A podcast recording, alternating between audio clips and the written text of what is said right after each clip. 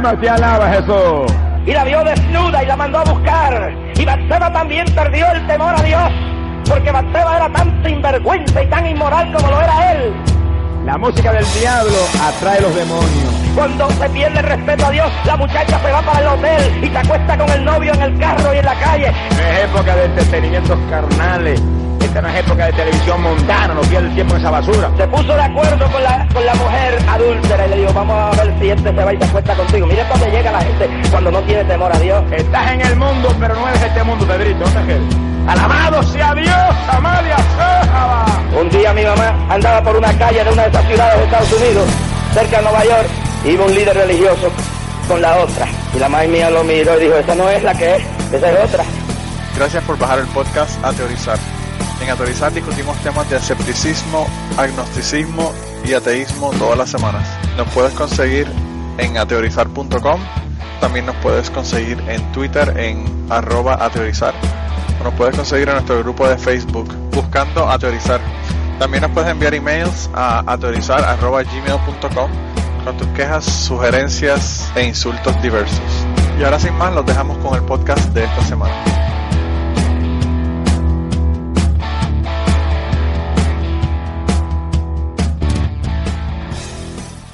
Bienvenidos al podcast A Teorizar número 165.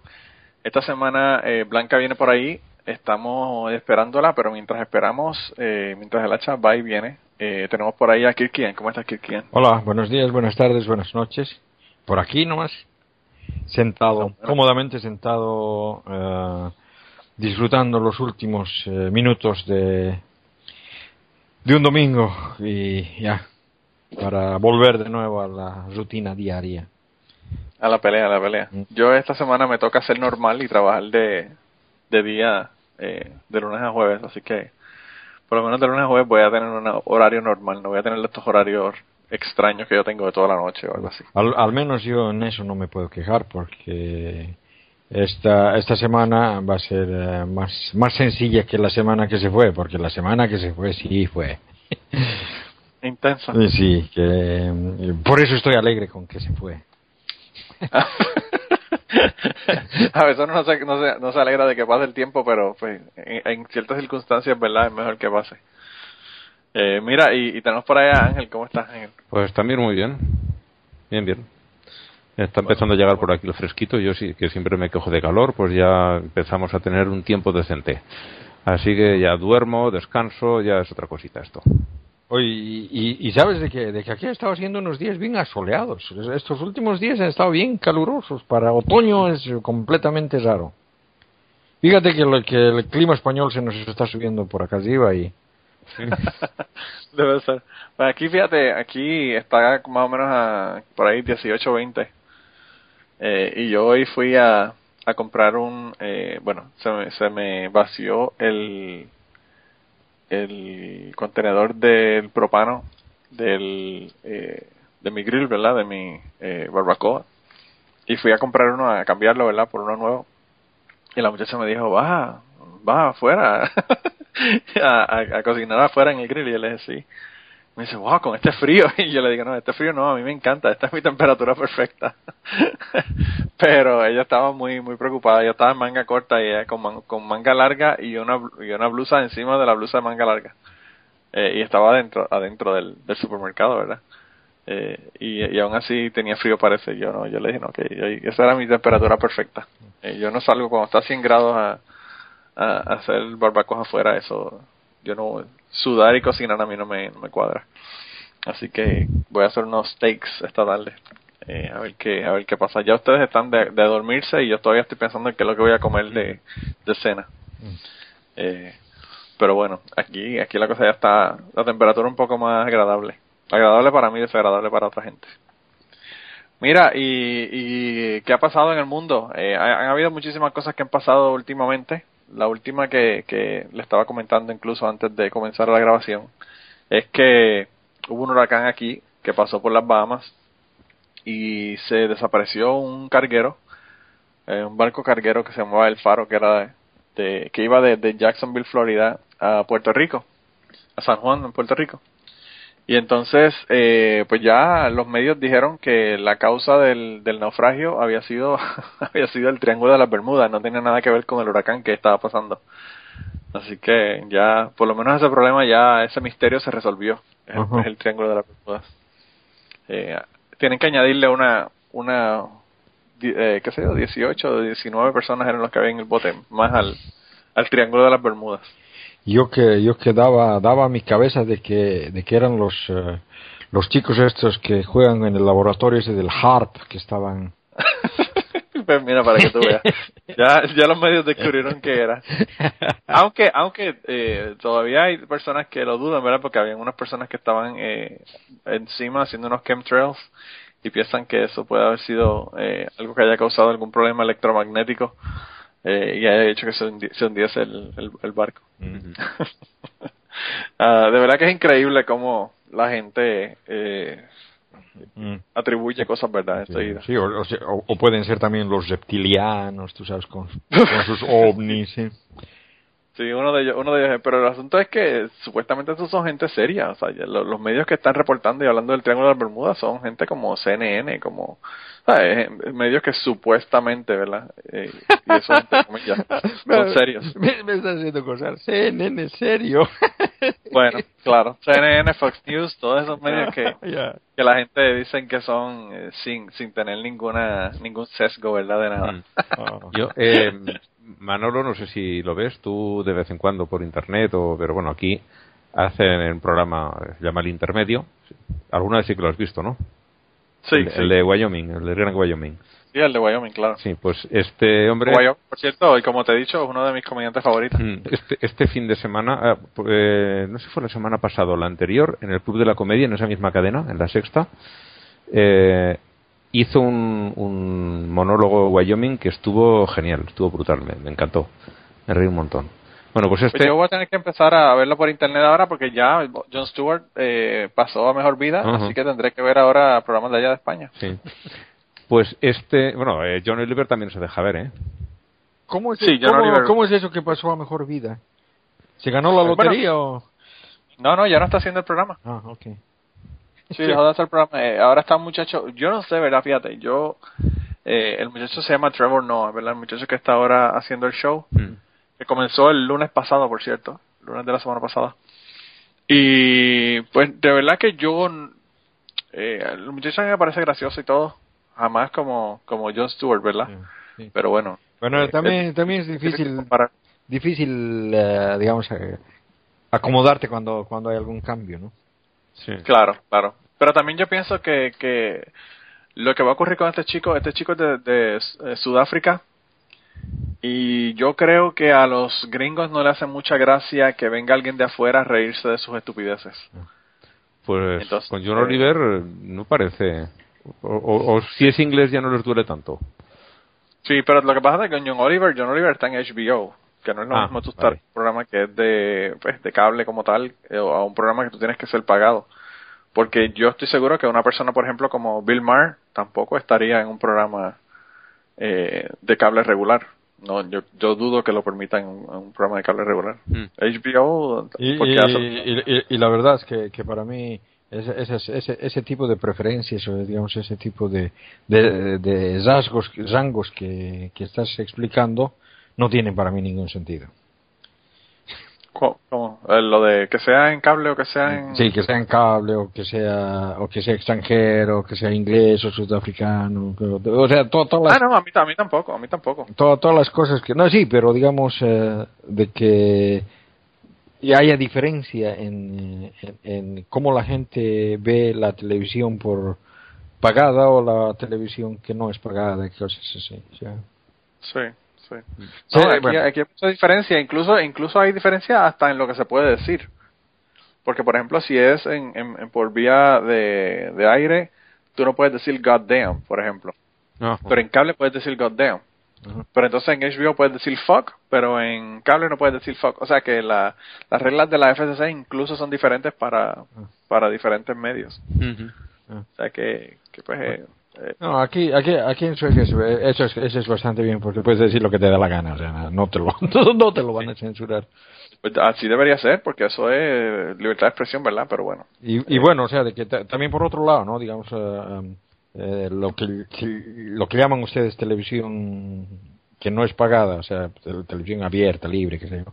Aquí es pagada, o sea, que todos los- todas las personas que son propietarios de un, de un canal, de, de un aparato de televisión y ahora incluso que son propietarios de una computadora, tienen que pagar ah, cada, cada tres meses se pagan 600 coronas, una cosa así que va, Ah, va bueno, directamente directamente para mm, subvencionar los dos canales de televisión que, que son estatales que por otro lado no tienen no tienen eh, propaganda Sí. el resto Sí. el, No, aquí no, aquí- el resto de los canales que digamos em, eh, también aparecen libremente se financian con propaganda no aunque hay algunos Sí. otros canales que digamos te ofrecen te ofrecen otra clase de servicios eh, por paga no o sea que canales de, de, de pago no digamos que te muestran Yo pienso que debería debería ser así porque la, la televisión pública aquí tiene muchísimos problemas para financiarse y siempre están pidiendo donaciones.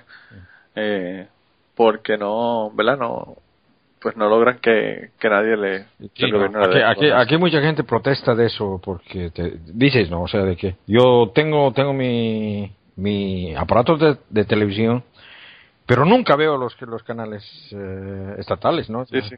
Y igual Claro. tengo que, que pagar.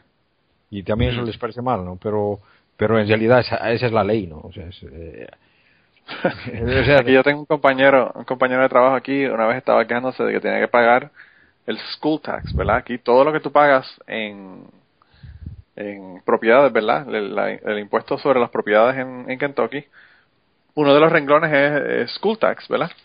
Y entonces el compañero se quejaba porque él no se había casado ni había tenido hijos, entonces estaba pagando el school tax. Eh, el school tax, voy a decir, es punto 474 el por ciento, ¿verdad? Más o menos punto cinco por ciento. Y, y él se estaba quejando de eso y, y yo le dije, bueno, pero tú fuiste a la escuela. y él me dijo, sí. Yo le dije, bueno, pues la usaste de gratis, cabrón. Paga el tax ahora, tú sabes.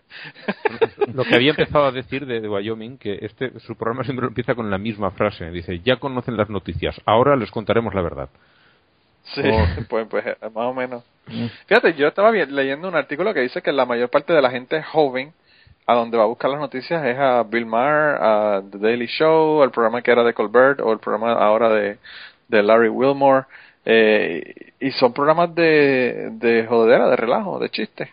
Y, y a veces te dan más, más información valiosa eh, y clara, ¿verdad? Sin, Y- sin sesgo y que con, la gente que tiene. con mejor análisis. En este programa, por ejemplo, y, no, es verdad, ¿eh? Y este programa, eh, con toda la risa y toda la ironía que le echan, eh, hace mejores análisis y da, da menos noticias porque no le caben. Pero las que da, a mí me gusta más como lo hacen ellos que... eh, vale, Blanca, pide entrada. oh. Me gusta más como lo hacen ellos que la inmensa mayoría de las cadenas de televisión. Incluso las noticias de esa propia cadena. Yo prefiero el- las risas de, de Wyoming que, que las noticias serias de la propia cadena. ¿Cómo estás, Blanca? Pues bien, bien, bien. Además me he pasado un fin de semana estupendo en un congreso de traducción. He visto amigos que hacía años que no veía. Wow, muy bien. muy bien. Oye, ¿verdad? Felicidades que la semana pasada fue la semana del traductor. Ah, sí, es verdad, gracias.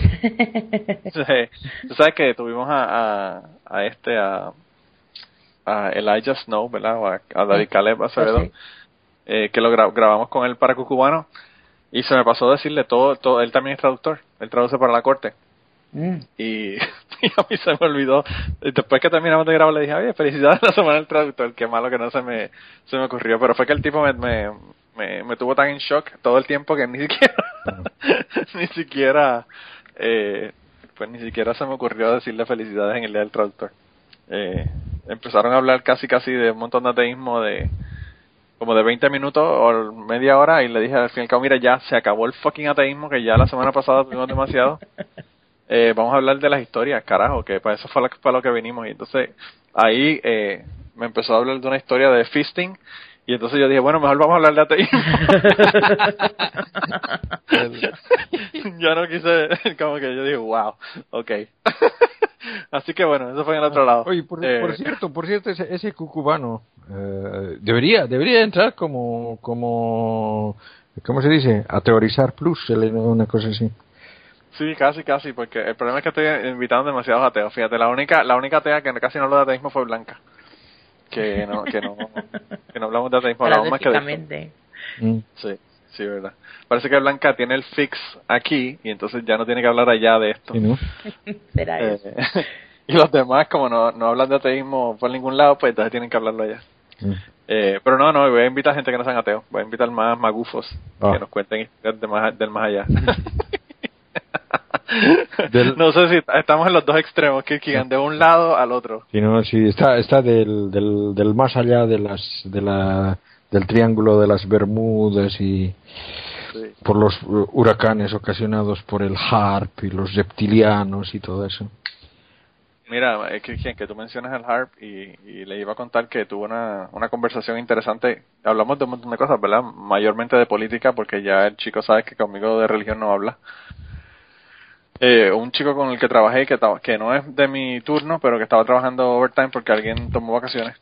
Y entonces se puso a hablarme de un montón de cosas de política y, lo último que me dijo fue, bueno, lo que pasa es que tú sabes que esa gente del HARP están eh, poniendo ondas de ondas de sonido en la Tierra y están causando terremotos. Y entonces ya ahí yo dije, bueno, ya no tengo nada más que hablar contigo. Se acabó la conversación. Porque me dijo eso, me dijo que era el HARP el que estaba causando los terremotos y que por eso era que ocurrían las cosas que ocurrían. Eh, de verdad que yo pensé que el tipo solamente era conspiranoico con la cuestión religiosa, pero parece que es de todos lados. Eh, el tipo está brutal. Entonces la otra cosa que me dijo fue que, que el hielo, sale un artículo, ¿verdad? Que el hielo eh, en el Ártico eh, estaba más, los últimos dos años ha aumentado el, el grosor, ¿verdad? Del, y no fue en el Ártico, fue en el Antártico, ¿verdad? Fue en el sur. Que había aumentado de grosor en los últimos dos años.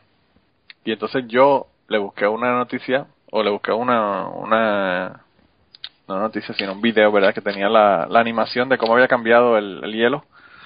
Y sí, en los últimos dos años ha aumentado eh, el, el grosor del hielo, pero del 79 hasta ahora, que es donde se tiene datos, ¿verdad?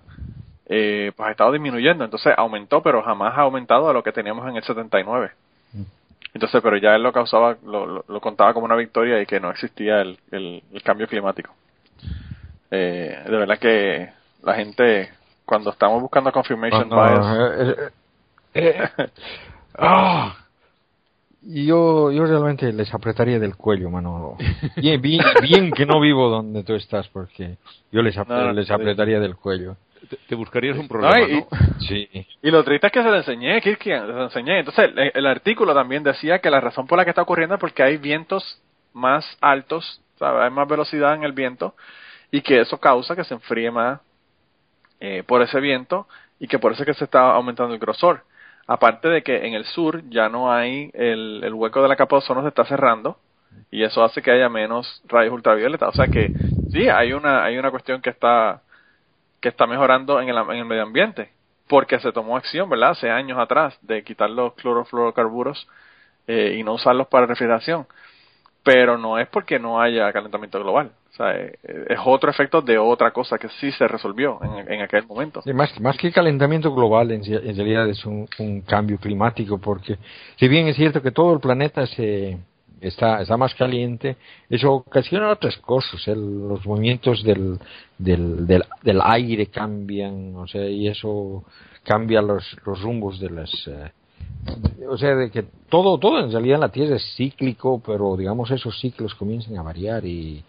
Pero también que, que el- los vientos, Claro, la, la diferencia en vientos es una diferencia en temperatura en mayor en el mayor de los casos. Entonces, si tú tienes una mayor temperatura en, la, en el área de- del, del Ecuador, ¿verdad? sí.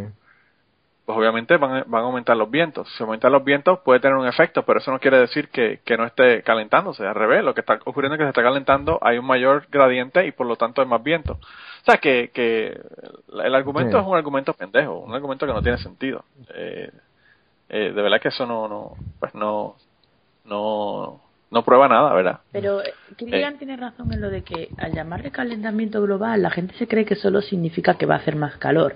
Y en realidad no es cierto. O sea, significa que va a hacer Claro. más calor, pero también que va a hacer más frío, Más que va a llover más, que va a llover menos. O sea, es más No. bien como un que se va a extremar el, el Sí, es- es el eso, que- en todos los en todos los aspectos. Por cierto, eso fue una de las cosas que él me, que él me reprochó. Que antes le decían calentamiento global, pero como ahora no se está calentando el globo, pues ya no le llaman calentamiento global, le llaman cambio climático. Que, lo, que el problema de los científicos es que están cambiando todos los años. Sí, sí, no, y Yo, a mí- no quise entrar en la religión, pero yo le iba a decir que el problema de los, de los religiosos es que no cambian nunca. Eh, y el, el- el problema es de que, digamos, eh, esta cuestión del, del cambio climático es tan, tan grave que ya ha ocasionado una guerra. O sea, la, la guerra civil siria se debe, Claro. se debe al, al cambio climático, ni más ni menos. Sí, pero tú le dices eso y olvídate. No, y a eso ti es te, cosa te- te- te- te va a decir que no esté interesado en África.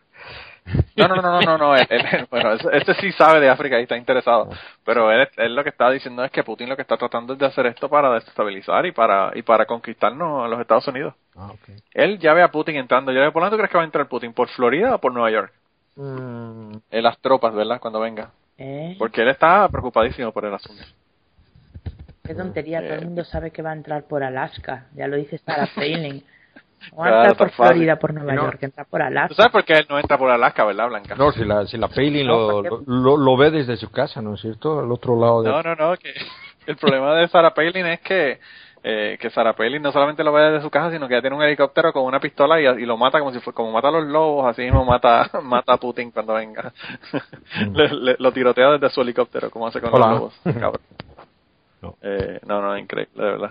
Hola, Eh, Ángel. eh, Hola, yo sí, sí, sigo por aquí. Ah, ah. es que de repente has dicho hola, digo, porque No, dice ah, hola. No, yo, yo fui. Yo fui. que, ¿quién Ah, que- Yo, yo fui porque yo ando con los nervios de que se me, se me callan ustedes esos ratos. Y no sé, Sí, no sé si me caí o si es silencio. O sea que antes nosotros, eh, ahora oímos mejor a Kirkigan por el nuevo headset, pero él no nos oye a nosotros. Pues sí que la- o sea que hay que, va a haber que hacer algo. Pero bueno, mira, Kirkian, pues si quieres entonces, para que no nos tengas que oír, eh, cuéntanos de qué nos vas a hablar esta semana. Bueno, bueno, esta semana voy a ser corto. O sea, he tenido una de esas semanas en el que en realidad ni, ni para ver el Facebook me ha dado, ¿no? O sea, que si, si tengo algún eh, amigo que me está escuchando del Facebook y, y no le he contestado algo es porque no lo he visto directamente. ¿no? Bueno, esta, esta es eh, la sección mitológica, ¿no? Y claro, aunque muchas veces hemos hablado de mitologías griegas y egipcias, la mayor parte del tiempo nos hemos dedicado a la mitología judeo-cristiana, ¿no? Por razones obvias también. Bueno, y alguna vez he mencionado, ¿no? Que la evolución de la religión, cuando pasa del animismo al politeísmo, es cuando se forman las mitologías, ¿no? Y eh, aunque parezca raro decirlo, ¿no? Las mitologías más antiguas lo que intentan hacer, lo que intentaban hacer era explicar los datos astronómicos en formato mitológico. Es decir, la observación de las estrellas moviéndose en el cielo es lo que da el origen a esas fabulosas historias mitológicas. Entonces, las historias mitológicas, de cierta manera, explican cómo percibían los antiguos los movimientos de las estrellas. Y estas historias quedan grabadas como archivos de esos movimientos, ¿no?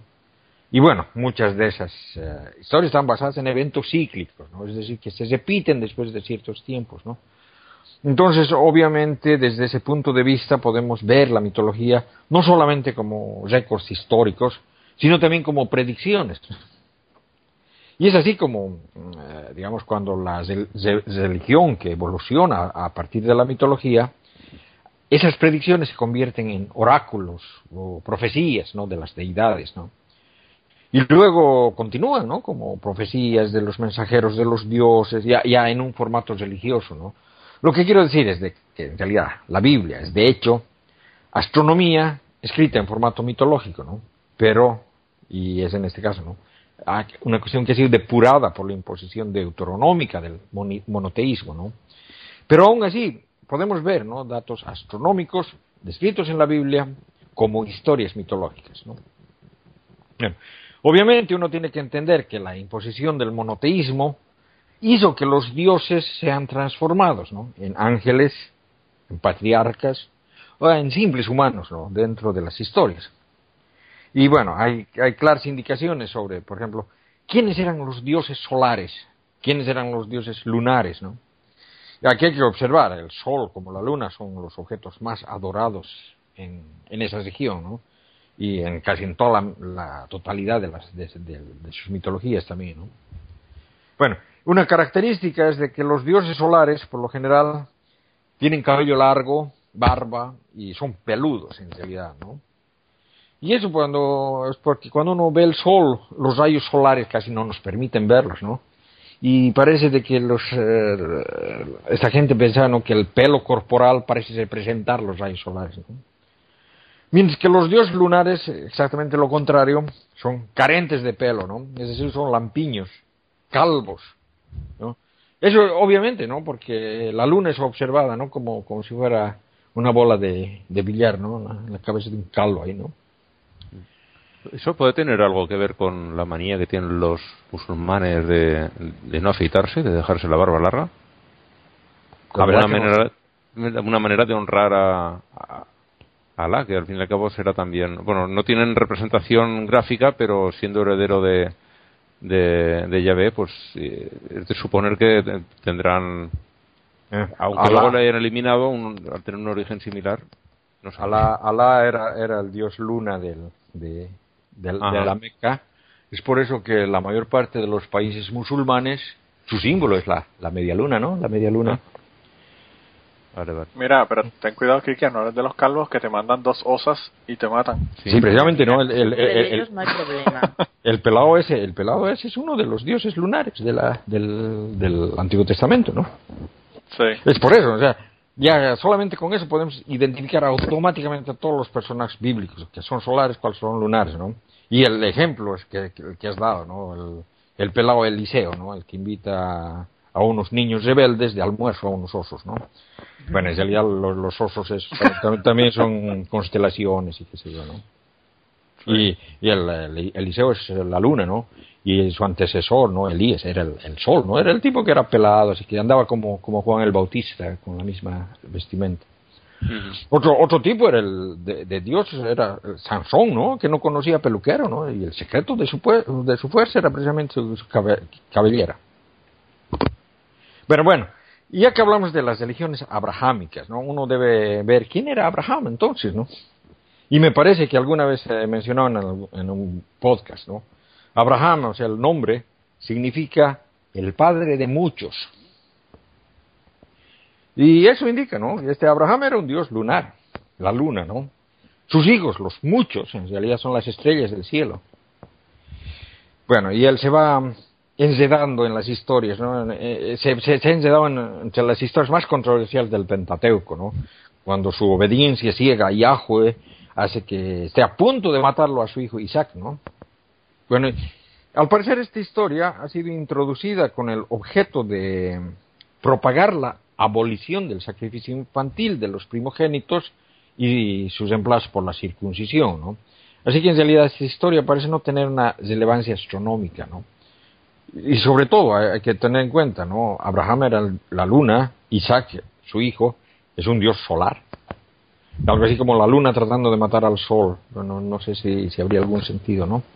Pero bueno. El, el, el, el cambio del ciclo de día-noche. Sí, ¿no? Que también cuando eh, Elías, Elías era el que era el solar, ¿no?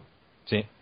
Eh, cuando lo declara su, de alguna manera heredero a, a Eliseo, que es la luna, sí. le traspasa un manto un sí, manto sí. para que base el manto. Eh, se me ocurre a mí, eh, igual que se habla del manto de la noche, se puede, podría referirse a esto, precisamente al, al, al, al, cielo, al que, que nos cubre. Mm. Y ese es el manto que le cede, y, y, a partir de entonces tiene que continuar el otro. Sí, pre pre precisamente es eso, ¿no? Lo que, lo que tratan de describir. Eh, uh -huh. Y en realidad la historia que quiero contar es eh, una historia muy similar a esa, ¿no? Eh, y es la, la de Isaac. Bueno, Isaac, ¿no? El, el, hijo, hijo de Abraham, ya, pero ya como anciano. Y cabe decir, ¿no? Isaac tiene con su esposa Rebeca a los mellizos, ¿no? Esaú y Jacob. Se dice que, el, que primero nació Esaú y Jacob nació justito detrás del agarrado del talón de, de Saúl había salido, ¿no? Bueno, claramente, ¿no? Estos dos hermanos, los hermanos, representan al sol y a la luna. Y digo claramente porque mm, si uno lee en el texto, uno puede leer las características solares y lunares de cada uno, ¿no? Por ejemplo, Jacob es liso como la luna y Esaú es pelirrojo y peludo como el sol, ¿no? Y bueno, aparece de que, si, si lo leemos desde un principio, parecen estar enfrentados desde un principio, desde que estaban en el vientre, estaban peleando. ¿No? Bueno, y hay cosas más en la historia que... Ah, por ejemplo, obviamente, eh, Esaú era primogénito y él era el cazador, ¿no? Mientras que Jacob, dice, era más de tienda. Y bueno, Isaac, eh, Isaac el, el, padre, le quería más a Esaú, ¿no? Y Rebeca, la madre, le quería más a Jacob. Y ahí en una chiquillada, ¿no? Este Esaú le vende su primogenitura a Jacob por un plato de lentejas. Y eso sí que debe estar muy muy bueno como los que hacen Kirguistán ateos, realmente, ¿no? Pero bueno, Jacob y Esaú son hijos de Isaac y presentan claramente esta dualidad luna-sol. Que Jacob es lunar se ve, por ejemplo, en el hecho de que luego él tiene doce hijos, ¿no? que son las doce constelaciones del zodiaco, ¿no? y que además Dios le da muchos descendientes, ¿no? Y ahí se pueden acordar de Abraham, ¿no? Que era el padre de muchos, ¿no? Jacob, uh, a Jacob, Yahweh le dice el Génesis, multiplicaré tu descendencia como las estrellas del cielo y daré a tu descendencia todas estas tierras y por tu descendencia se bendecirán todas las naciones de la tierra. O sea que claramente es eso, como el padre de muchos. Bueno, de todas maneras, mm, la historia que les quiero contar también tiene otro matiz, ¿no?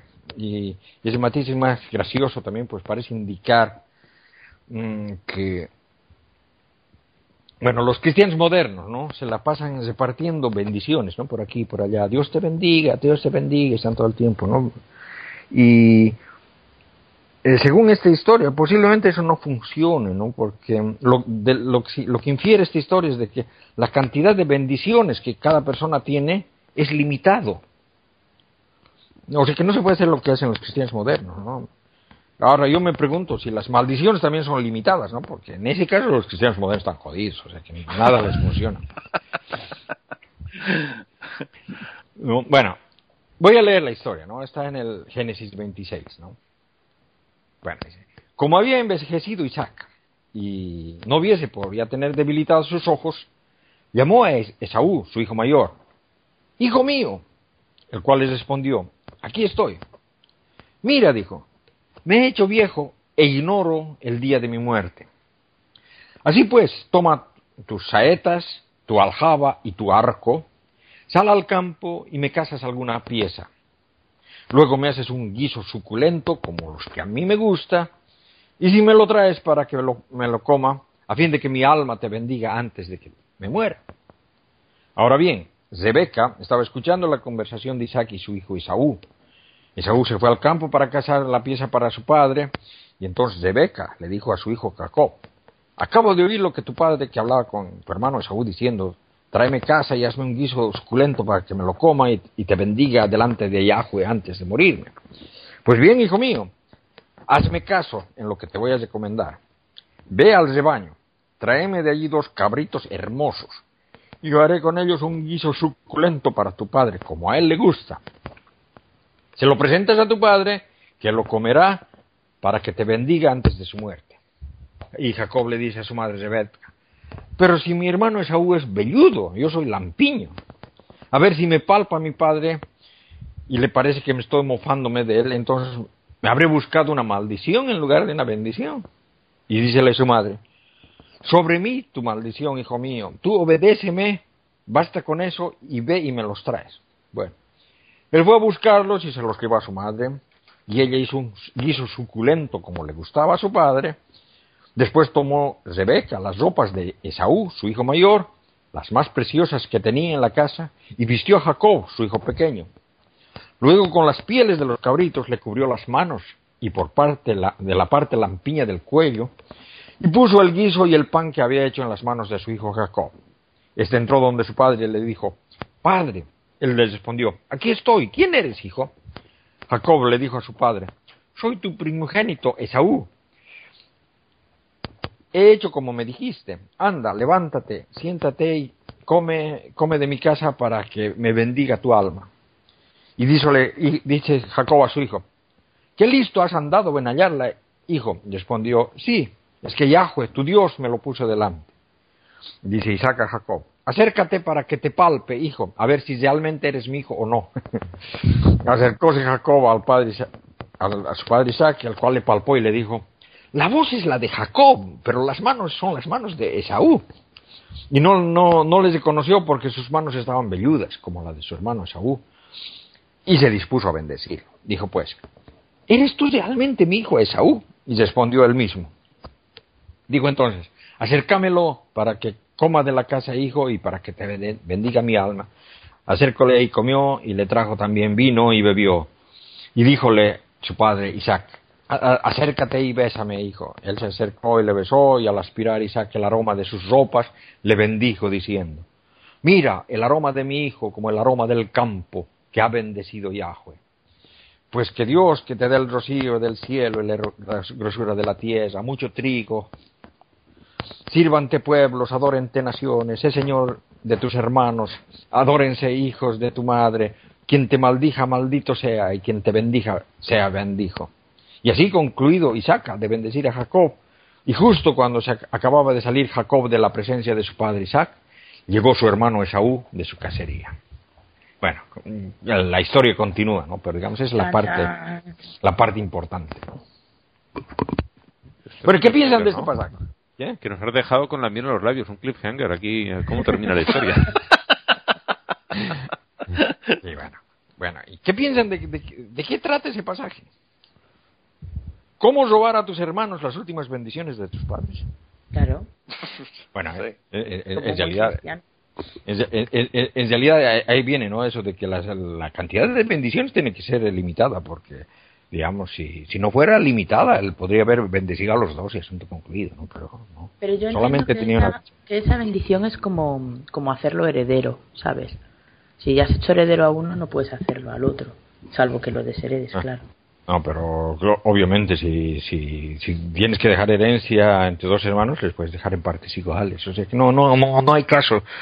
Para, para mí es medio raro. bueno, de todas maneras, sea como lo que sea, ¿no? De lo que parece, mm, de que parece ser de que ese doctor te trata de enseñar que es mejor ser un chanchullero astuto que un trabajador honesto, ¿no? Porque el, haciendo la, la gana, ¿no? El, el Jacob en realidad Jacob es el, padre del, pueblo israelita, ¿no? Bueno, chanchulleros eran los dos, ¿eh? Porque el otro le había vendido la primogenitura por un plato de lentejas, o sea que... Mm. bueno, sí, no, pero también, bueno. Bueno, aunque no lo crean, ¿no? Esta historia, eh, lo que nos está contando, ¿qué, qué creen que puede ser? Dije un principio. ¿Qué? Ilumínanos, porque yo estoy perdidísima. Es un eclipse solar. Ah. Jacob, la luna, se viste con las ropas de Saúl, el sol. Coloca pieles de cabrito para, para que su piel lampiña parezca velluda, ¿no? Eso nos descubre cómo se ve la luna y el sol en un eclipse solar, donde los rayos del sol solo se pueden ver por detrás de la luna, ¿no? Que está cubriendo al sol, ¿no?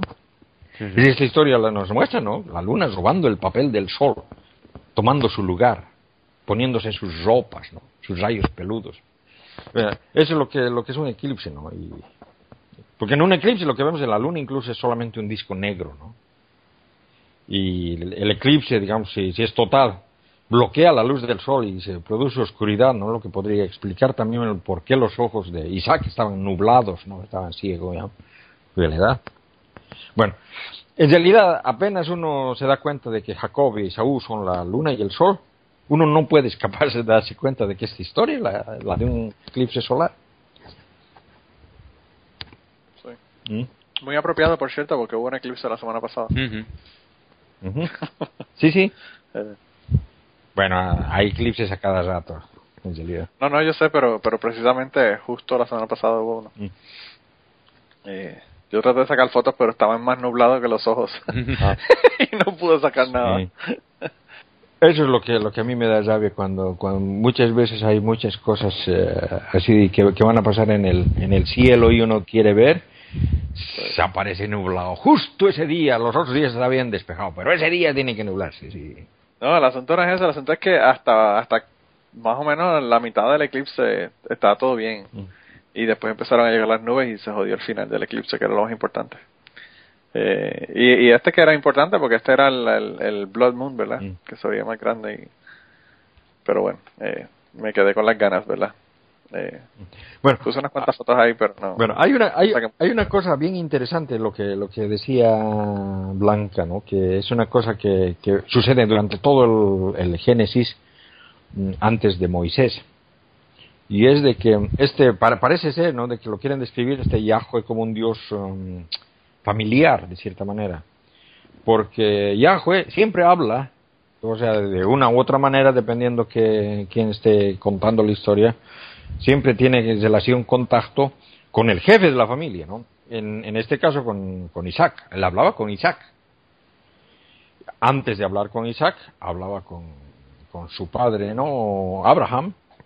Era su gran compinche de Abraham y todo, ¿no? Pero recién empieza a hablar con Isaac cuando Abraham muere.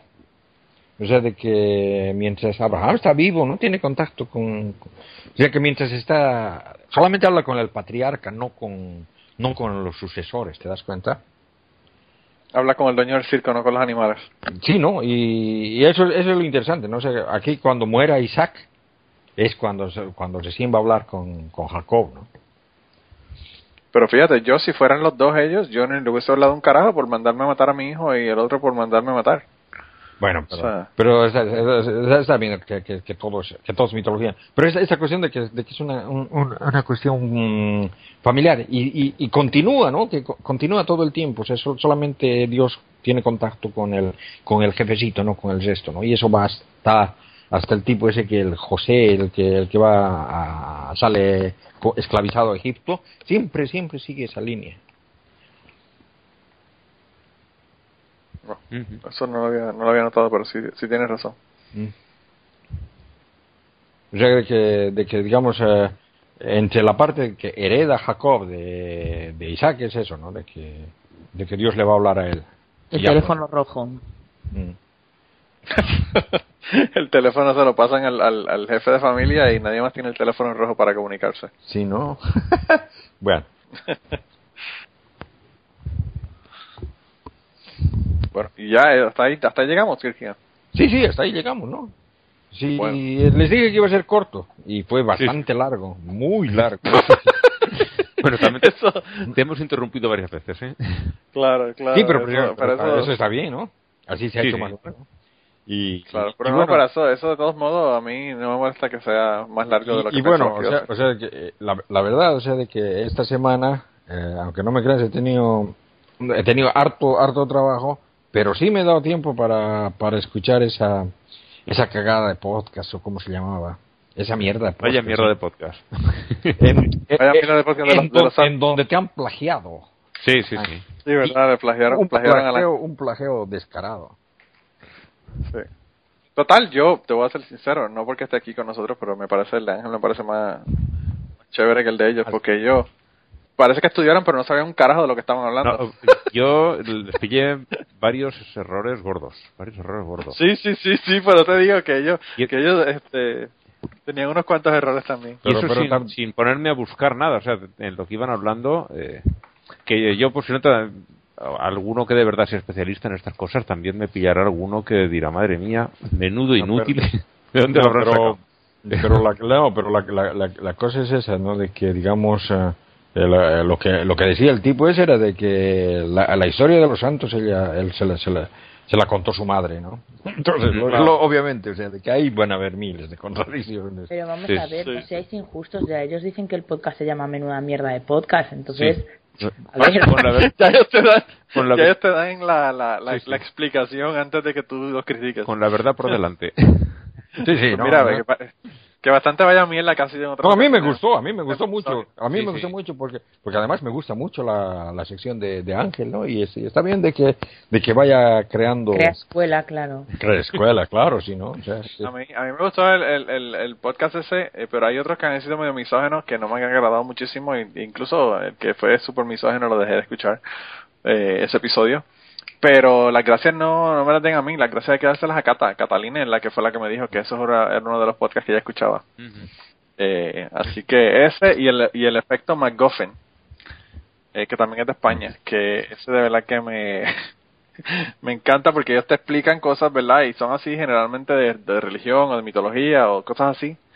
Eh, pero te le ponen, entre lo que están explicando, te le ponen unos eh, clips de sonido de películas o de, o de frases que se dicen o de cosas que a mí me, me, me matan de la risa. En, una, en el último que hicieron del efecto McGuffin, eh, decía, eh, estaba, se oía una cabra, ¿verdad? Una cabra, una cabra balando y, le, y, y se oía un tipo que decía, vaya, vaya, cálmese, déjese querer. Que yo prefiero no saber lo que están haciendo, ¿no? yo lloré, te digo, yo estaba en mi trabajo escuchando eso y, y, y tuve que pararlo y, y me bajaban las lágrimas, pero me bajaban, me bajaban las lágrimas de la risa que me dio ese comentario. Y Yo no sé de dónde lo sacaron, ¿verdad? Pero se oía la cabra y decía, oye, oiga, vaya, vaya, déjese querer.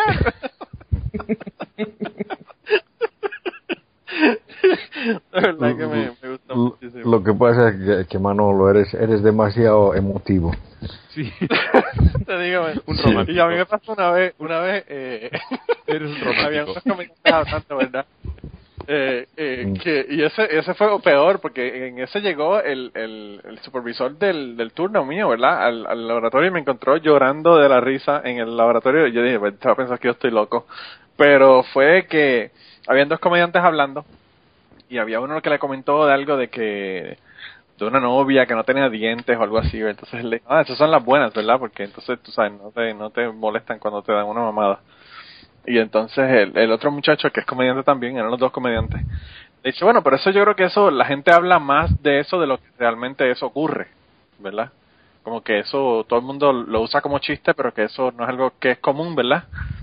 Y entonces él dice, no, no, yo sé, yo sé que eso no, quizás no es muy común, pero a mí me, a mí me, me, me gustaría conseguir una chica, ¿verdad? Porque mientras la chica me da la mamada con los, con los dientes, ¿verdad? Me puede morder la oreja a la misma vez. es con la mano, ¿verdad? Con la caja de dientes en la mano. y yo no sé por qué a mí eso me dio tanta y tanta risa que yo empecé a reírme, reírme, reírme y estaba llorando de la risa y en eso llega el supervisor del turno y decía, yo puedo pensar que yo estoy loco de verdad. Pero bueno, a mí a, a, a veces me pasa eso con algunos podcasts que yo oigo una cosa y digo, wow, y tengo que parar el podcast porque ya no puedo escuchar más nada de la risa. Pero ese ese de el efecto McGuffin, todos los todos los clips son así como que bien bien graciosos eh, que ponen entre entre lo que están explicando. Así que eh, recomendado. Me gusta más el efecto McGuffin que ese que les di de, de la mierda de podcast. Mm.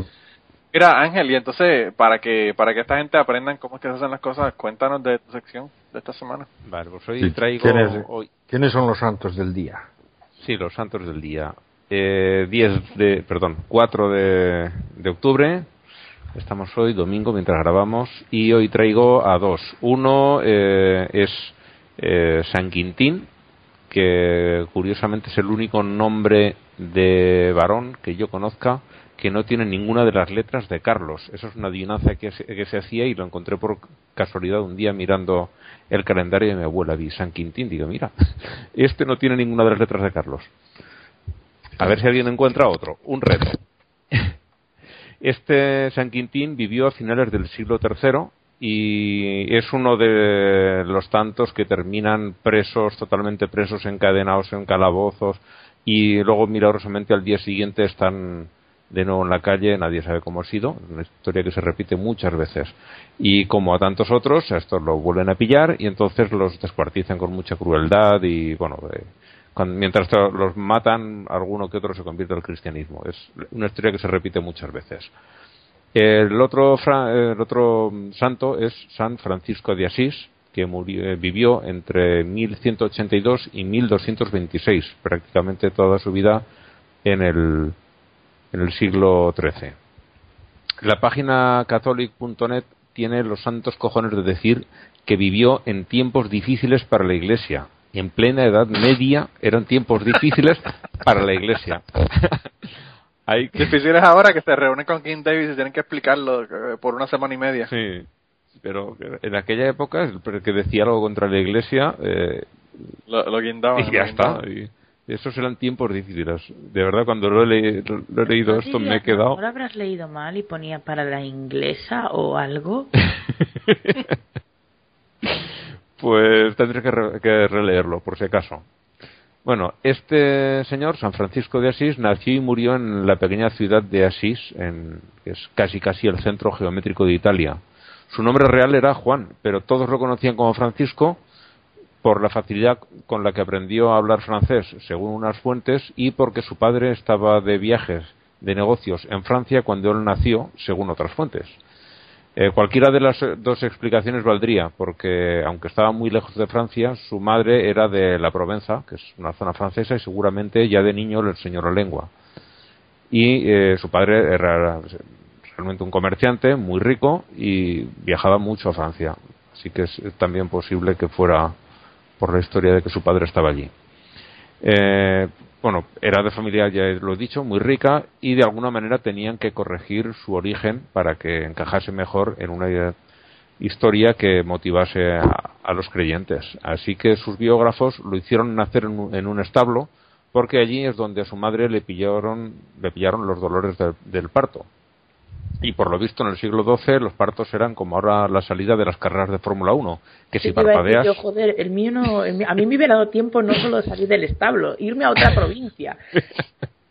Pues eso, aquí tenemos un locutor que retransmite la Fórmula 1 y en la salida siempre dice lo mismo. Si parpadean se lo van a perder. Eh, de niño Francisco ayudaba a su padre en el comercio hasta que un día le dio el dinero de la caja a un cura para que reparase su iglesia. El padre dicen en unos sitios que lo obligó a renunciar a la herencia y lo echó de casa y en otros sitios dicen que le exigió el dinero y llegó incluso a llevarlo a juicio y en ese juicio el chico al final le devuelve el dinero y se quita toda la ropa que lleva encima, se la echa también al padre y proclama que a partir de ese momento su único padre es Cristo.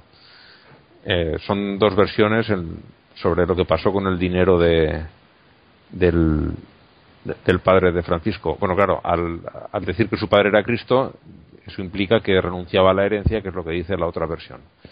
Este santo fue el primer caso de un santo con estigmas en las manos. Mm, dicen que cuando le aparecen los estigmas ya nunca sacaba las manos de los bolsillos del hábito. Eh, teniendo en cuenta que se dedicó durante muchos años a cuidar a leprosos, posiblemente lo que tenía eran lesiones de la propia lepra. Y también fue el primer hippie Llamaba hermanos al sol, a la luna y a todos los animales. ¡Cállate déjate querer! Vivía en una pobreza voluntaria y se dedicaba siempre a ayudar a otra gente. Y ha dicho, por ejemplo, a los leprosos, a los que nadie se quería acercar. Él creó la Orden de los Franciscanos e impulsó a que Clara de Asís, una de su mismo pueblo, crease la rama femenina de la Orden, que al principio se llamaban franciscanas y ahora se les conoce como las clarisas. Viajó mucho por toda la zona del imperio o del antiguo imperio romano. Se cree incluso que llegó a peregrinar a Santiago para visitar la, tumba de Prisciliano y también hizo una gira por la parte más oriental del Mediterráneo, desde Chipre hasta el delta de Nilo. Allí, en Egipto, intentó convertir a los musulmanes, pero extrañamente no lo consiguió, y eso que se esforzó mucho en demostrarles lo divertido que es vivir pobre como las ratas, pero ni por eso consiguió convencerlos. Estando ante el sultán, pues lo cogieron preso y lo llevaron ante el sultán, pidió que trajesen a los mejores clérigos musulmanes de todos y que todos ellos, él y los, y los clérigos, entrasen en una fogata para ver cuál de las religiones era la, verdadera. El que saliese sin daño era el, el, que seguía la religión verdadera. Y los imanes dijeron que no, que preferían no hacer la prueba. Entonces se ofreció para entrar él solo pero si salía ileso, el sultán tendría que convertirse al cristianismo y además empujaría a todo su pueblo a hacer lo mismo. Y entonces fue el sultán el que dijo que, ni hablar, que no quería hacer la prueba. Cosa extraña porque, en fin, eh, debían de tener sus dudas sobre su propia religión cuando no querían poner a prueba la religión del otro. Y este hombre ya cuando estaba bastante mayor, que murió a la muy avanzada de, de 44 años, la verdad es que vivía un poquito por esa época, tuvo una visión en la que se le reveló el día en el que tenía que morir. Y toda Italia se revolucionó para ver quién acogería el cuerpo. El- todos querían que estuviese enterrado en su propia iglesia porque había conseguido mucha relevancia.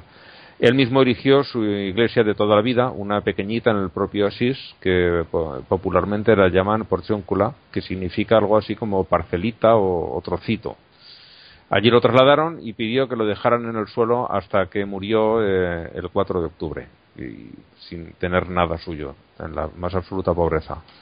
Eh, este sí que parece más o menos un, un santo con ciertos merecimientos, por lo menos intentó hacer el bien a la gente y no como otros que hemos visto por aquí, que realmente estaban más preocupados por medrar políticamente que, que por ninguna otra cosa. Bueno, Y- eso es lo que, lo que tú dices, Ángel. ¿Cómo, cómo? Es lo ¿A que qué? tú dices. La, la Me- interpretación que hago yo, ¿no? me- Sí, no, porque, porque me refiero, yo, yo he escuchado a la- ¿cómo se llama este, este el, el, el autor de La puta de Babilonia? ¿Cómo se llama? Uf. Pues no. ¿Saramago? No, No, no fue Saramago. Ah, el colombiano que vive en México, no me acuerdo ahorita su nombre. colombiano que vive en México. Sí, o sea, si, si, te, si te acuerdas su nombre, lo buscas a él en el, en el YouTube y vas a escuchar lo que, lo que habla de, del Francisco de Asís, ¿no? Fernando Vallejo, ¿puede ser? Vallejo, correcto, Fernando Vallejo. O sea, de que lo que habla de, de, de- San Francisco de Asís, ¿no? Sobre todo tomando la, mm, el, el asunto de que el nuevo Papa se llama Francisco y que ha tomado el nombre de, de- Francisco de Asís. Ujú. Y comienza, ¿no? Este tipo era así, era así, era así, era un vago que ha casado, ha casado y lo- ya, ya ha regalado la, la, la, la fortuna de, de su familia, como él no ha hecho nunca nada para ganarla. Y, y ahí comienza, ¿no? O sea, y bueno, o sea, que, que, al- que al final, obviamente era un tipo, un marihuano, porque eh, ninguna persona, ninguna persona en su sano juicio le va a decir, hermano Sol. Sí, No, lo que he y- dicho, el, y el primer hermano hippie. lobo, el hermano lobo. O sea que no, o sea que. hay una, fíjate, por cierto, ya tengo la canción para esta semana. ¿Sí? Ah, Hay una canción de Donovan. De Donovan hizo eh, toda la música para la película Brother, Source, Bro- Brother Son Sister Moon, que es supuestamente la historia de Francisco de Asís. Y, y tiene una canción así que se llama Brother Son Sister Moon, así que esa es la que la voy a poner al final. Eh, no tiene nada que ver con ateísmo, pero bueno, se, se la ponemos igual, se la ponemos igual que se joda. Bueno, y ya como cierre, los nombres de todas las semanas. Tenemos a, a Petronio, a Eusebio, a Queremón y a Hieroteo, que era un santo de, de la parte ortodoxa, no de la católica. Hoy está a nivelazo, ¿eh? Como lo de los nombres. Sí, sí. Sí, sí, sí. Todavía tengo que encontrar uno tan bueno como cerdo. No creo, ¿eh? Wow. No es misión imposible. No creo que lo pueda pues- superar. Algo que encuentres No. tan cabrón o algo así. Ay, nada raro que exista alguno de esos. Pues yo, eh, con esos nombres que han aparecido, yo no tengo, yo no tengo eh, dudas de que pueda, pueda aparecer. Uno nunca sabe. Eh, pero bueno, eh, eso, eh, Tiempo- veremos a ver, tiempo. veremos a ver qué, qué aparece, ¿verdad? Sí, tiempo al tiempo. Mm. Sí, sí. Eh, bueno, pues gente, nosotros tenemos esta semana un montón de morones, pero fíjate, Ángel llegó con uno a última hora que yo creo que va a ser el ganador. Así que jodió los demás que, que habían ahí en, en el bosquejo. Con Blanca, Blanca no se ha enterado. Blanca no se ha enterado de eso Con- porque hablamos antes de que ella llegara. Pero bueno. Tanto trabajo que hacen tanto trabajo que hacen los morones para ser nominados y viene Ángel y lo jode. Viene Ángel, viene Ángel y, trae, y trae uno profesional. Pero bueno, eh, eh, vamos a darle primero lo- los tres que habían y luego entonces le damos la oportunidad a Ángel de que nos cuente del de él porque de verdad que es increíble. Eh, el primero es el representante Bob Brady. Bob Brady es un representante demócrata, para variar, que siempre cogemos los republicanos y lo estamos viendo con ellos. Eh, él es de Pensilvania y aparentemente en la visita del Papa eh, que estuvo aquí en Estados Unidos y cuando él habló, cuando él habló en el Congreso, pues el, el tipo pues, hizo así como que el que no quiere la cosa y agarró el vaso de agua que le habían puesto al Papa para que hablara y se lo llevó. eh, se robó el, el, el, vaso de agua del, del Papa y entonces eh, el vaso tenía como la mitad del agua, ¿verdad? Pues ya había dejado una poca de agua en el vaso el Papa. Y pues nada, se fue a su oficina, se llevó el vaso, tomó del vaso, se lo dio a su esposa, se lo dio a dos de sus eh, empleados de verdad, del staff de él de, que trabaja, y invitó al senador Bob Casey, también demócrata de Pensilvania, a su oficina, que estaba con su, con su eh, esposa y con su mamá, y bueno, ellos pusieron sus dedos en el agua para, para recibir esa bendición del agua del Papa. Así que porque tan, eh, tanta gente que ha consumido esa agua, me estaba haciendo recuerdo del, de la multiplicación de los peces y los, y los panes. ¿eh? Me imagino que estaban peleando. Oye, bien, no tomes tanto, déjale, déjale al otro. Déjale Te tengo que decir que muy bueno tiene que ser el de Ángel, ¿eh? Superar esto.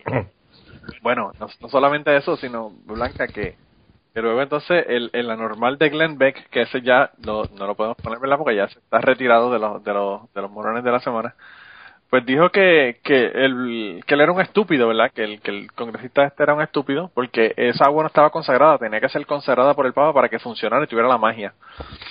O sea, eh, no, además, es que, además es que sería una, una consagración como si fuese una violación de estas de, de que estás borracha y se te follan, ¿sabes? Pero esto es igual, o sea, le han robado la la bendición. El Papa no la, no la dio mm. voluntariamente. Mm. Lo que me recuerda esta, esta noticia fue la vez que los tipos se metieron al patio de, de, de Benedicto a coger agua de la manguera que tenía en el patio. Mm. Bueno, el, el, el, asunto es de que si de verdad, de verdad la cantidad de bendiciones es limitada, eh, el Papa ya las suyas ya las tiene súper gastadas, vamos. La primera semana se las acabó todas. Fíjate, eh, como te digo, este, este era el que por el que yo iba a votar esta semana, pero bueno, no sé ahora con Ángel, con el Ángel, pero bueno. Eh, el segundo es Kevin Miller. Kevin Miller es un tipo que eh, se ganó la lotería. Se ganó un millón de dólares en la lotería en los Estados Unidos. Y bueno, en vez de decir qué suerte tengo, lo atribuyó a muchísimas cosas. La primera fue que él fue una psíquica y la psíquica le dijo que tenía que jugar en la lotería porque se iba a ganar. Y entonces cuando fue, hizo un estudio, ¿verdad?, de todos los lugares eh, que tenían eh, eh, muchas ganancias de personas que se han ganado la lotería habiendo comprado los tickets en esos negocios. Y resultó que, bueno, que el, el, que más ganancias tenía en su área era uno que se llamaba Golden Rule Liquor. Es una tienda, una licorería en Santa Mónica, en, en el Boulevard de Santa Mónica en Los Ángeles, en California. Y bueno, pues esa, esa, esa es la lista supuestamente de los que tienen, ¿verdad? En, el website de los que más han ganado. Y entonces él fue ahí, compró el boleto y se ganó un millón de dólares. Y entonces él se lo atribuye a la psíquica y a su investigación, ¿verdad? De cuáles eran los, los lugares que tenían suerte, las tiendas que tenían suerte. Sin embargo, el tipo, eh, la lotería aquí son seis números, ¿verdad? Que uno tiene que, me parece que es de 0 a 52, eh, que uno tiene que, que escoger pero pues aparentemente el tipo solamente pegó 5 de 6 y solamente se ganó un millón de dólares. Podía haberse ganado más, más de eso si hubiese pegado los 6 números. Así que fue suertudo, pero como que no, la suerte como que no fue suficiente. Quizás si hubiese tomado del agua del Papa, quizás hubiese ganado el premio completo de los seis, de los seis números, no de los cinco números. Así que bueno, eh, por, por esa estupidez y por, por esas atribuciones del psíquico, ¿verdad? Eh, pues es que lo estamos nominando esta semana para, para el premio Pablo Cuero. Aquí en España hay dos tiendas de lotería que son famosas y que de verdad reparten más premios que ninguna. Una es eh, la más típica de todas, Doña Manolita en, Madrid, y la otra es la Bruja d'Or, que en catalán es la Bruja de Oro, que está en un pueblo de, cercano al Pirineo, se llama Sort. Sort en catalán significa suerte.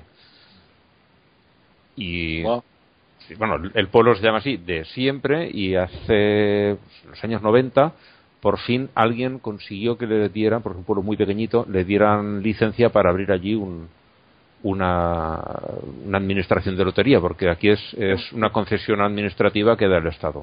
Y lo, y lo consiguió son los años 90.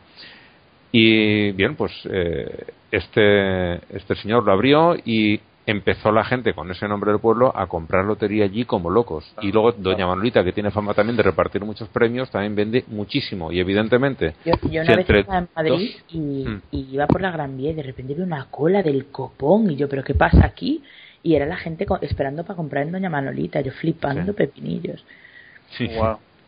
Sí, sí, pero eh, claro, si entre dos tiendas venden eh, la cuarta parte de toda la lotería del país, es lógico que vendan más premios que nadie, porque venden más lotería que nadie.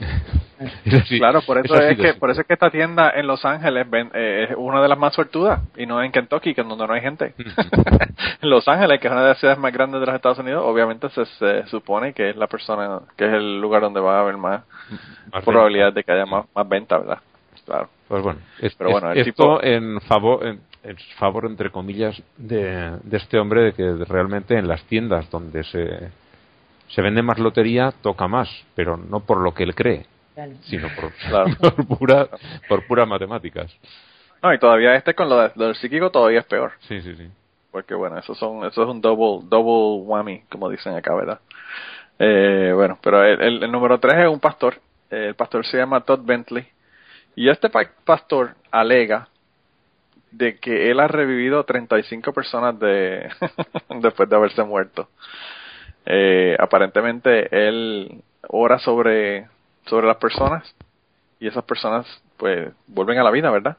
Ahora, él dice que eh, han habido eh, miles de personas por las que él ha, orado y solamente de esas de esas de, esas mil personas me parece que son mil sí mil mil personas de esas mil personas por las que él ha orado eh, solamente se han levantado 35, así que el tipo tiene una probabilidad de .03% más o menos de que, de que la persona se levante de los muertos. De efectividad. Sí, y entonces él dice que, que es más fácil cuando la persona acaba de morir que cuando la persona ya lleva dos días de muerto. Eh, ya es un poco más, más complicado que la persona se pueda volver a la vida. Y otros órganos vitales suele ser más dificultoso también. Claro, claro. Él dice que le gustan más la gente que se acaban de morir. Eh, y que después de los cuatro días de muerto ya, pues verdad, ya no se puede hacer nada. Eh, yo no sé si este cabrón, él se cree en busta el mismo o no.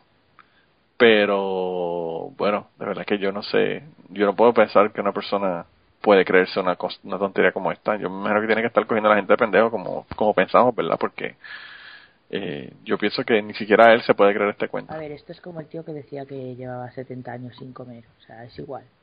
Sí. Bueno, probablemente, probablemente, porque de verdad que esto no tiene sentido. Eh, pero bueno, ese Todd Bentley es el número 3 y entonces el profesional que trajo Ángel, ¿quién fue? Cuentan. Vale, el profesional es eh, una empresa mm, que vende un producto llamado Buster y sirve bueno, es un remedio homeopático para contrarrestar los efectos de los chemtrails. Todo muy lógico. Sí, pero no, no, pero no, no sirve directamente, tal como está, no viene. Eh, entonces, lo que, es lo que hay que hacer para, para potenciarlo y que de verdad funcione es hay que activarlo. ¿Y cómo se activa? Pues hay que comprar un generador de energía orgón si alguien sabe no sabe lo que es esto de la energía orgónica, eh, se la descubrió, y le podemos poner muchas comillas, un tal Wilhelm Reich, que dice que es la energía vital que se desprende cuando tenemos un orgasmo. Bien, entonces tiene una maquinita que genera este tipo de energía de orgónica. Yo también tengo. y él funciona a través de eh, cristales y gemas, eh, lo típico que te dicen, no, pásate una matista por el codo para curarte la tendinitis y pues ese tipo de piedra. O sea, hace un strike total.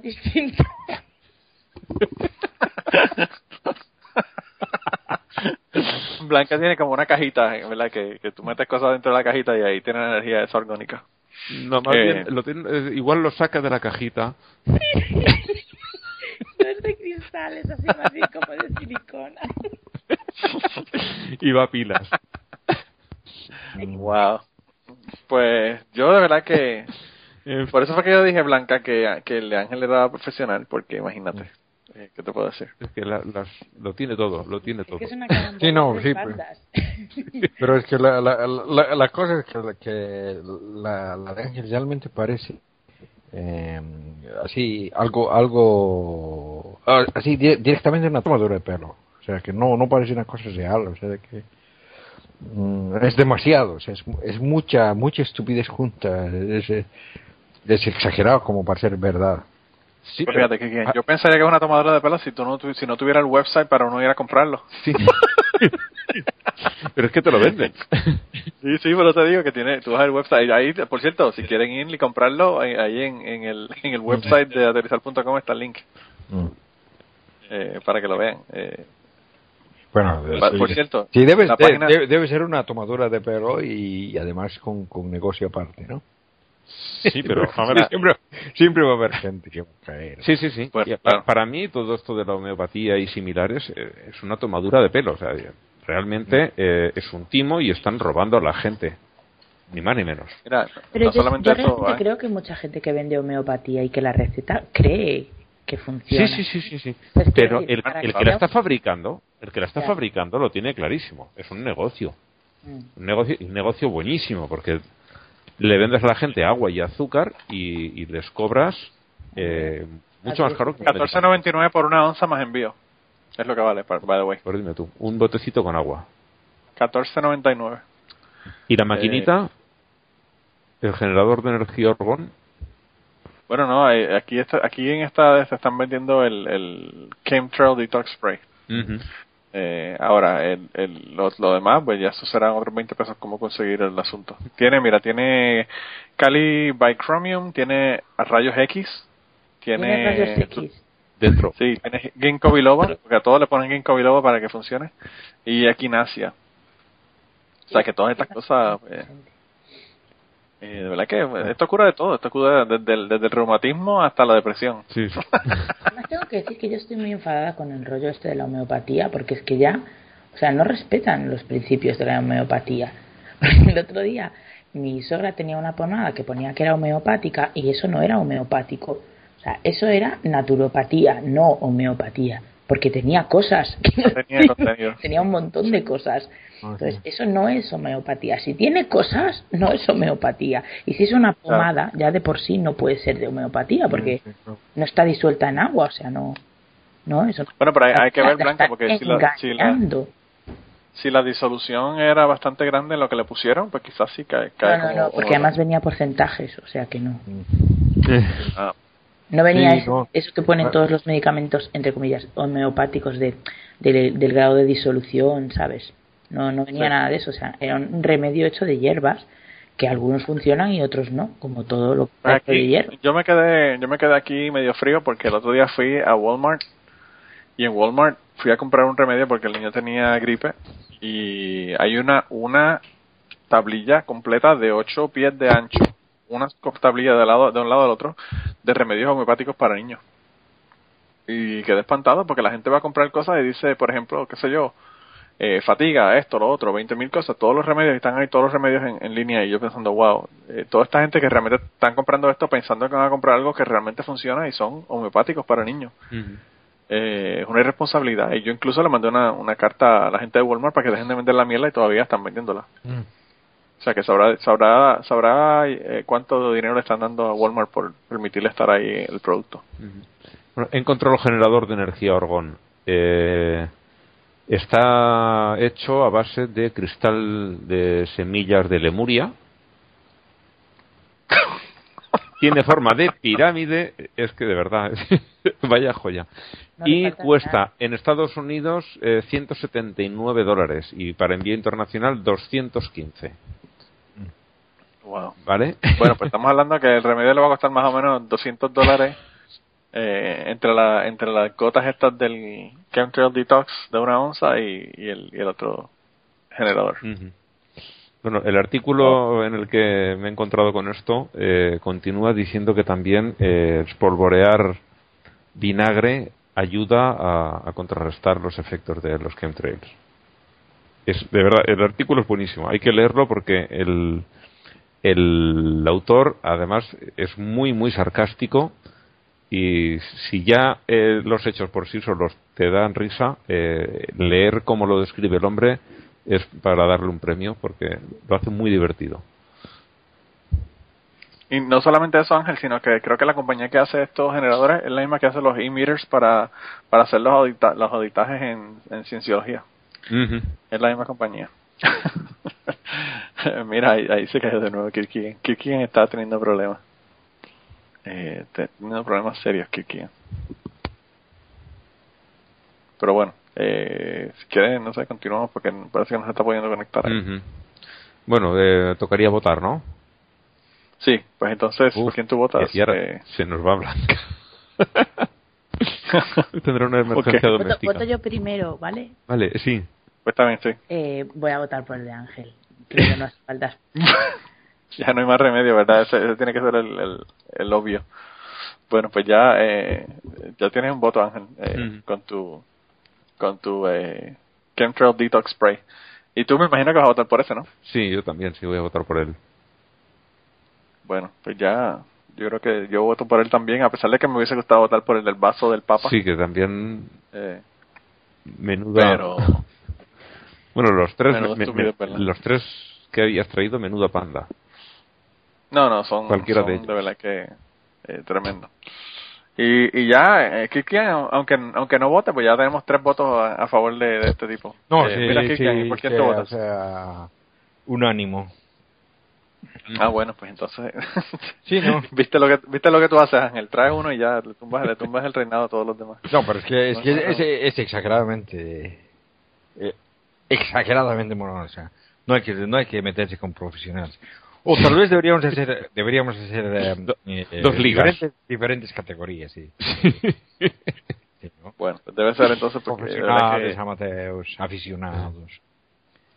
Pues yo creo que va a haber que hacerlo porque de verdad que este tipo, el que, el que se inventó esto, de verdad que le quedó, le quedó de show.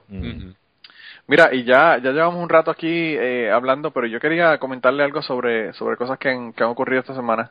Y, esta semana en los Estados Unidos hubo, hubo un tiroteo en una universidad, no sé si se enteraron ustedes. Sí. Eh, en donde mataron veintipico de personas, me parece que fueron veinte o veintidós personas.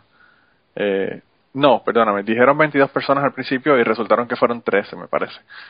Eh, parece que, la, como siempre, las noticias se adelantan ahí a lo loco a hablar y, no dan las noticias correctas, pero me parece que terminaron siendo 13 personas. Y la razón por la que yo quiero hablar de esto, a pesar de que ya hemos hablado de, estos temas anteriormente, ¿verdad? Eh, este tiene un twist medio extraño y es que la persona que estaba, que yo no voy a mencionar el nombre de ese cabrón porque yo me rehuso a mencionar el nombre de la gente que son unos hijos de puta. Eh, pues aparentemente el tipo eh, a las personas que mató estaba yendo por el salón y preguntándole que si creían en Dios, ¿verdad? Que si creían que cuál era su religión.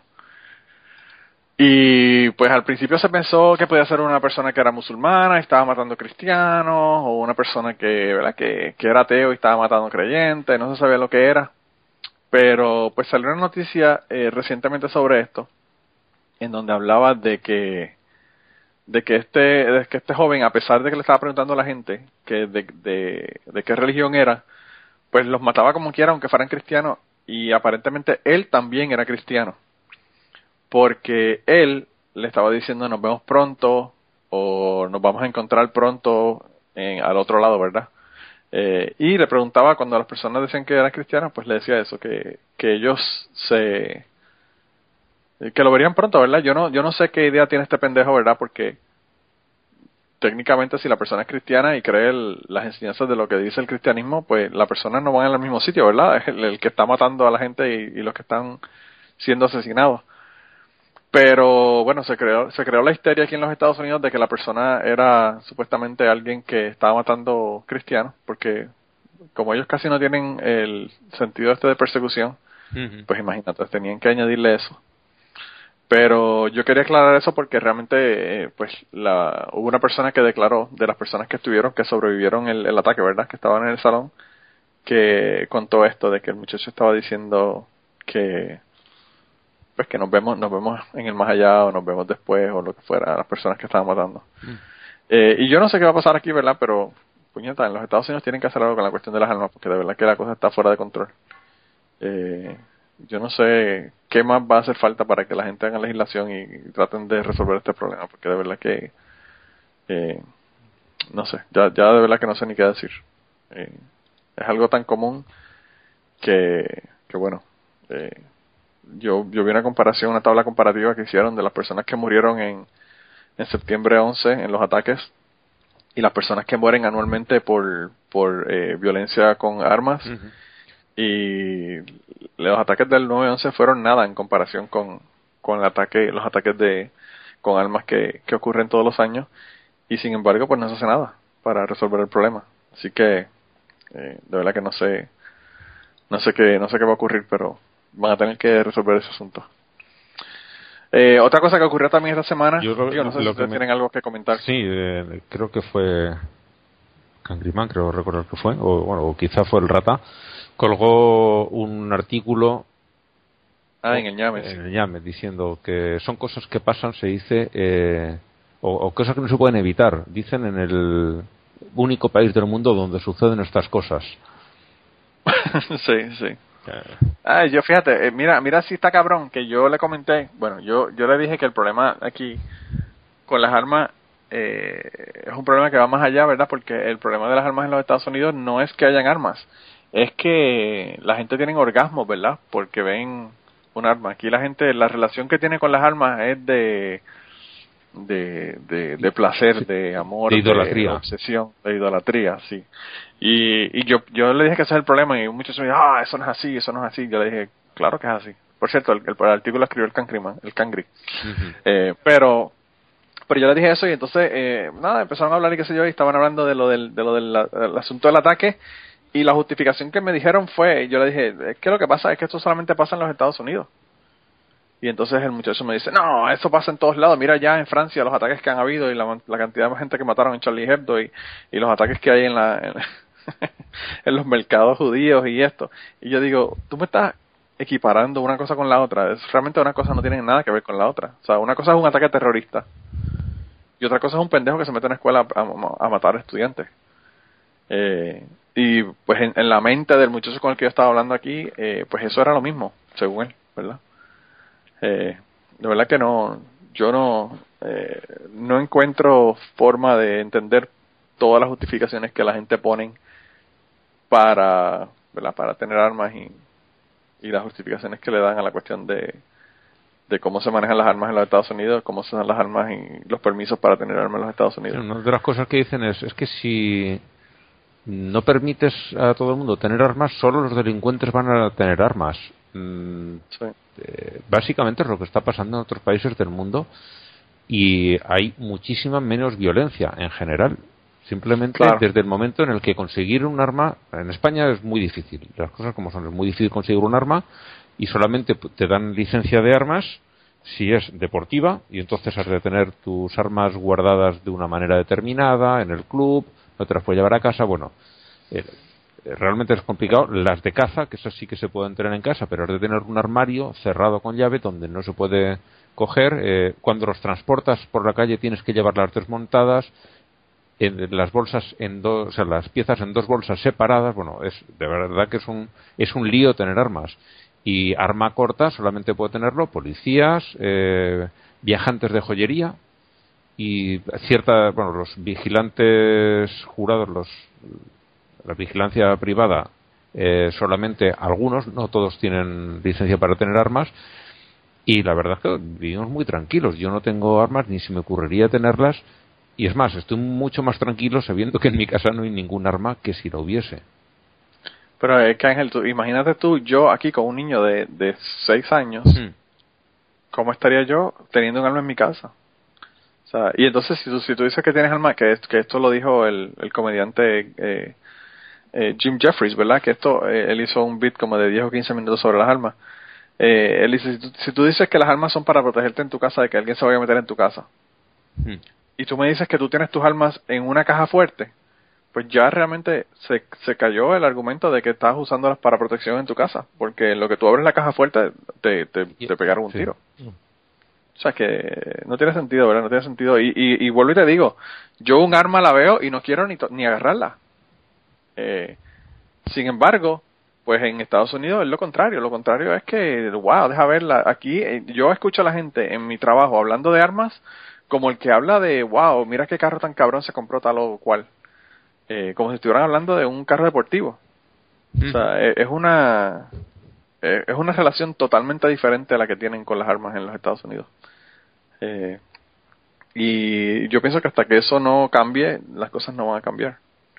Eh, en Puerto Rico tú puedes tener armas también, pero tienes que tener una justificación igual que en España.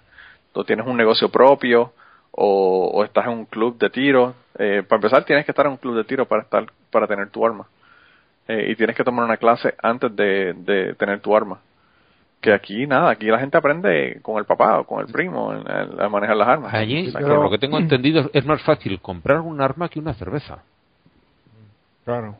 Pero, pero también hay, que, hay que tener en cuenta que, que la cosa varía según en qué lugar, en qué lugar de los Estados Unidos. O sea, en los Estados Unidos es una cosa grande, ¿no? Ah, no, claro, sí. o sea, que no es, no es lo mismo, digamos, lo que, lo que pasa en California, en San Francisco, Los Ángeles, que lo que pasa en New York o, o lo que pasa en, en Michigan, en Kentucky. En Kentucky.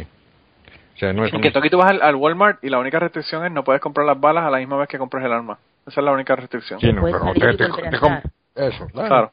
claro. puedes salir y volver, puedes salir, llevar tu, tu arma al carro, volver, comprar las balas. con un amigo y tú compras el arma y el amigo compra las balas. No, pero claro, acá, acá eso yo, yo vi con, con esa cuestión de las, eh, de las propagandas que te mandan con rebaja, que solamente pueden servir de rebaja para una, una vez. Pero claro, si tú tienes dos, puedes entrar y comprar y comprar de nuevo, ¿no? Y dos veces, ¿no? Y salía una señora que compró todo y, le dio las dos rebajas y la chica que estaba atendiendo le dice, oh, sí, está mal, ¿no? O sea que no puedo darte las, las rebajas en uno solo. Pero podemos hacer una cosa, le dice, ¿no? Agarra y metió la, la mitad del, de la compra en un recibo y la otra mitad en otro recibo y, así le pasó las, los, sus dos cupones. Muy buena gente vendedora. Sí, espero que no se haya enterado el gerente. No, no, pienso de que, de que digamos, no, no, pasa, no pasa nada. A mí me pareció muy buena gente la, la vendedora. Sí, pero hay, quizás su jefe no opine lo mismo. Claro. Pero fíjate, que no, no, se, no se parece en nada eh, a una vendedora que es muchísimo mejor que la tuya, mm. eh, que le vendió, había la mamá de Ashley iba a comprar en, en donde ella vive, ¿verdad? Ella vive en Nueva Jersey le iba a comprar unas botas de nieve para Peyton. Y cuando él, cuando él tenía como tres años o algo así. Y la señora vio que tenía un, un sello de 50% de descuento sobre el precio. Y luego sobre ese tenía otro 50% de descuento encima. Y la señora dijo, bueno, 50, 50, esto es 100%, o sea que esto es gratis. Se lo echó en la bolsa y se lo dio. no entendía que era el 50 del 50%, que realmente es el 75%. Sí. Esa vendedora no sé si sería buena o mala, pero matemática fatal. Sí, matemática fatal, pero buenísimo para el cliente. Eso para el, para, como te digo, para el gerente tampoco es muy buena, muy buena vendedora, pero bueno, eh, ¿qué te puedo decir? Eh, hay, hay de todo. Eh, lo, lo, que yo pienso que no es muy buena compradora es la, la mamá de Ashley que no le dijo nada y se, yo llegué a comprar como 200 y pico de dólares pero aún así se, se llevó las botas de gratis. Eh, así que eh, hay de todo verdad hay de todo. pensaba que, que eso de cuando te das cuenta de que se ha equivocado el, de la caja no decir nada eh, solo lo hacíamos los españoles que somos unos desaprensivos pero no veo que no no, no, eso en Puerto Rico tampoco le dan un carajo. Eh, y aquí la mayor parte de la gente no, fíjate. Aquí, sin embargo, yo, yo he tenido muchas experiencias muy buenas con, con personas. Yo cuando trabajaba en una tienda, mientras estaba en la, en la universidad, eh, una señora me trajo una, una goma, una rubber band, no sé cómo le llaman ustedes. Sí, una, una goma. Una goma, sí, de estas. Y, y, y un rollito de dinero. Y cuando yo lo conté eran 935 dólares. Y la señora se encontró en la, puerta de entrada del, del, de la tienda y me la trajo, me, me, la, dio. Y yo lo dejé, ¿verdad? Porque imaginé, me imaginé que quizás alguien preguntaba si había perdido un dinero. Y como a la hora, hora y media llamó una persona y me dijo que se le había perdido un dinero, que si alguien había, había devuelto un dinero, yo le dije que si él más o menos sabía cuánto era y el señor me dijo, bueno, eran un poco más de, de 900 dólares. Eh, y entonces, que era el marido de la que te lo había entregado. Quizás, Pero el caso fue que yo le dije nada, yo, era justo antes de Navidad, yo le dije, bueno, venga, que, que tengo aquí su regalo de Navidad. Y viene el señor y lo, lo buscó. estaba, según él, estaba comprando regalos de Navidad y parece que se lo fue poner en el bolsillo y yo con dinero nunca me ha pasado, pero yo he perdido mi videocámara dos veces y las dos veces me la han devuelto. Y una de ellas fue en una sala de espera del aeropuerto de Barajas, que es el de Madrid. Oh, wow. Que es como, olvídate de tu cámara, ¿sabes? Y no, la entregaron. pues sí, a mí me ha pasado eso mucho aquí también. Bueno, a mí, a mí lo único que se me ha perdido y no ha aparecido más han sido mis bicicletas. Eso no se ha perdido, Kierkegaard. Te iba a decir que eso yo creo que no se perdió, eso creo que te lo perdieron. No, sí, no, sí, sí, yo recuerdo una vez en, eh, me bajé de la bicicleta, eh, entré, entré a una tienda, eh, compré, salí y ya no estaba la bicicleta y digamos no no fue una compra así cuantiosa fue fue creo que que encendedor una cosa así que fue fue entra compra y sale no y ya no estaba la, la bicicleta. Y me, me, pasó dos veces dos veces me robaron mi bicicleta. Pero bueno y no me lo devolvieron. Pues ¿Y eso, eso en Suecia. Sí. Eh, pues retomando el, el tema de lo de las, las personas que no devuelven el dinero en las tiendas, yo he de confesar que en las grandes superficies lo devuelvo porque sé que se lo van a descontar a la cajera. Que si no, por los cojones le devuelvo yo dinero a Carrefour, ¿sabes? una cosa es el dinero, pero eh, a mí me ha pasado varias veces que me cobran. Sí. Digamos, llevo una caja de leche con 12 bris de leche, ¿no? y me cobran uno. Ahí no hay dinero, no hay no falta dinero por ningún lado. No, falta, falta. Ah, no, no falta, claro. No falta. Falta inventario, lo falta inventario. Ah, pues yo te digo ahí una cosa, ¿eh? yo a Carrefour, o sea, una grande superficie no se lo no le devuelvo. y yo tampoco, ¿eh? eso me ha pasado varias veces, me han cobrado mal y me he dado cuenta nada más pasar repasando la lista y como sé que a la cajera no le falta dinero, que luego al final falta inventario y eso lo absorbe la empresa, me he callado y me he ido. Claro. Sí, no, no, yo ahí, vamos, de coña. A, un, a una tienda pequeña, por supuesto. No, en, tiendas de barrio también se han equivocado alguna vez y siempre se lo he dicho. O en el bar, por ejemplo, donde voy todos los días a almorzar, el ratito que salimos del trabajo de descanso, ahí también. Cuando claro, porque ahí le está repercutiendo al pequeño comerciante que, que, se va a joder, pero yo a una grande superficie ni de coña. Porque además, incluso en los, en los precios que ellos te cobran ya está estimado esas cosas. o sea que al fin y al cabo tú ya lo has pagado y llevas toda la vida pagándolo, o sea que vamos. Claro. Ah, pero pero la, la, cosa es de que, digamos, eh, eh, a mí me ha pasado lo contrario. O sea, de que muchas veces me han cobrado más de lo que deberían cobrarme. o, a mí me habrá eh, pasado mil veces porque yo nunca reviso los tickets y sé que me están cometiendo porque mi madre los revisa siempre y yo he crecido toda la vida viendo como mi madre una de cada tres veces no, mira, es que esto me lo has cobrado mal, no, mira, es que tal, y yo no repaso nada. Y, y, por eso últimamente lo que lo que estoy haciendo es, no sé si, si habrá ya en España, pero acá está, o sea, que, que, ha comenzado a popularizarse, usar usar el, el autoservice, ¿no? Sería una, una parte en que no se necesita ningún empleado, sino que tú vas y tú mismo escaneas tus artículos y mm. pagas con tarjeta y listo. Ah, sí, aquí lo hay también. Yo no es lo mucho, lo hay. Fíjate, yo una vez eh, estuve, fui a comprar comida, ¿verdad? Por el autoservicio en un restaurante, eso fue en Puerto Rico, cuando todavía estaba en Puerto Rico. Y le di un billete de 10 a la muchacha y la muchacha me da como, qué sé yo, 13 dólares o 14 dólares y la comida. Entonces yo cuando voy voy a poner el, dinero en mi cartera me di cuenta que tengo de más, que yo le di un billete de 10 y ella me devolvió de 20. Y entonces doy la vuelta de nuevo por el autoservicio, pero pues no me paro a pedir en, en la, en la, ¿verdad? Donde tienen el, menú y todo, sino que sigo. Cuando llego a la ventanilla, el gerente de la tienda me dice hasta perro muerto. Porque no paré a ordenar y ahora va a tener que detener la fila, que sí que sé yo. Y bueno, me dijo hasta perro muerto. Y yo le dije, bueno, pues lo que pasa es que lo que vengo aquí no pedí porque ya acabo de pedir, me devolvieron de más y vengo a devolverle 10 dinero, 10, dólares de, de, que me dieron de más eh, para que la muchacha no se le escuadre la, la, caja. Y el cabrón, en vez de, de disculparse, lo que me preguntó fue que qué muchacha era la que había hecho la transacción. Me imagino que para sí. joder, la verdad.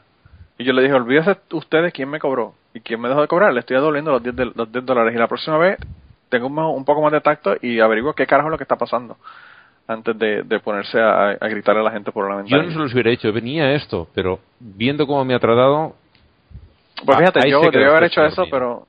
Debió haber, debió haber hecho eso, pero el problema es que la que se jodiera la muchacha, como te digo. Claro. Mm, sí, eh, y por eso le di el dinero como quiera y le dije, vaya al carajo. Pero me di, me di la, eh, el gusto de, decirle que se fuera al carajo a, con la con la mierda y estar este insultando a la gente porque no pararon a pedir cuando no sabe para qué es lo que, está la gente insultado en serio aunque de verdad hubieras hecho eso sabes puede que seas una persona que no sabe cómo funciona el sistema yo qué sé no sé pero aunque te estuvieras intentando colar es que no sé qué manera de insultar a un cliente no no y que no hay forma de colarte porque tú estás, los carros están en fila o sea que tú estás en el turno que te toca entiendes ya eh, pero bueno el tipo se puso con esa mierda eh, y, lástima que no fue la muchacha, porque si hubiese sido la muchacha, mira, lo hubiese dicho y probablemente no hubiese sido tan estúpida como el, como el tipo ese, ¿verdad? Pero bueno. Eh, pero yo creo que tenemos que mandar gente al carajo y terminar, porque ya se nos está acabando el tiempo, gente. Mm. Así que yo no sé quién ustedes quieren mandar al carajo esta semana. Yo tengo a un señor eh, sin nombre, es una noticia que colgué ayer en, en Facebook. veía un artículo en francés y otro en inglés y es alguien a, quien no nombran, no han puesto todavía nombre, un pastor eh, evangélico en, la zona de Quebec, en, Canadá, que eh, se dedicaba, bueno, había padres que les daban a, a los hijos, no, no, usted me lo va a educar bien y, se, lo, digamos, lo dejaban en custodia para que se lo educase porque era una persona con bastante, bastante prestigio allí, por lo que parece y el hombre este abusaba de ellos sexualmente, les pegaba, los dejaba sin comer. Ahí cuenta un, uno de los era pues al estilo a lo que hacía este Ariel Castro se llamaba, ¿no? O el Sí, Ariel Castro. No, no. Sí, el que tenía las muchachas allá, el que las muchachas allá. Ah, no, pero tú dices el de Holanda. No, el, este, a ver, era eh, el que fue en Estados, Unidos, que, secuestró, secuestró a varias chicas, las tenía allí poco menos mm, que... que bueno, Castro. Fueron 10 años. 10 años. Luego estuvo el mm. de Austria, el, el, de Amstetten, que tuvo a su propia hija, que la violó no sé cuántas veces, y tuvo con su hija siete u ocho hijos. Mm, y estaba también, bueno, pues este por el estilo, eh, cuenta uno que lo hizo saltarse 10 eh, comidas seguidas, o sea, 5 días sin comer nada. Otro que por rebelarse lo castigó a no beber durante no sé cuánto tiempo, incluso cuando iba al baño tenía que dejar la puerta entreabierta para asegurarse de que mientras estaba allí no bebía agua. Realmente los, los torturaba, los maltrataba de, de mil maneras mm. y, ahora lo tienen detenido y no dan nombres ni de las víctimas ni del, ni del verdugo eh, hasta que, por lo menos hasta que salga el juicio y este es el que yo quería enviar al carajo. Mm. Bueno, pues al carajo, aunque no tengamos nombre. Cuando lo sepamos, lo enviaremos con nombre y apellido. Mm. Sí. Bueno, next. Bueno, entonces seré yo. Eh, como, como de costumbre, ¿no? De todas las semanas, ¿no? Es la mandada, la mandada al carajo oficial al Estado Islámico que para variar esta semana se está yendo también físicamente al carajo, ¿no? Desde que los rusos están invadiendo Siria, bueno, están ayudando al gobierno sirio a exterminar a los yihadistas de diferente tipo, ¿no?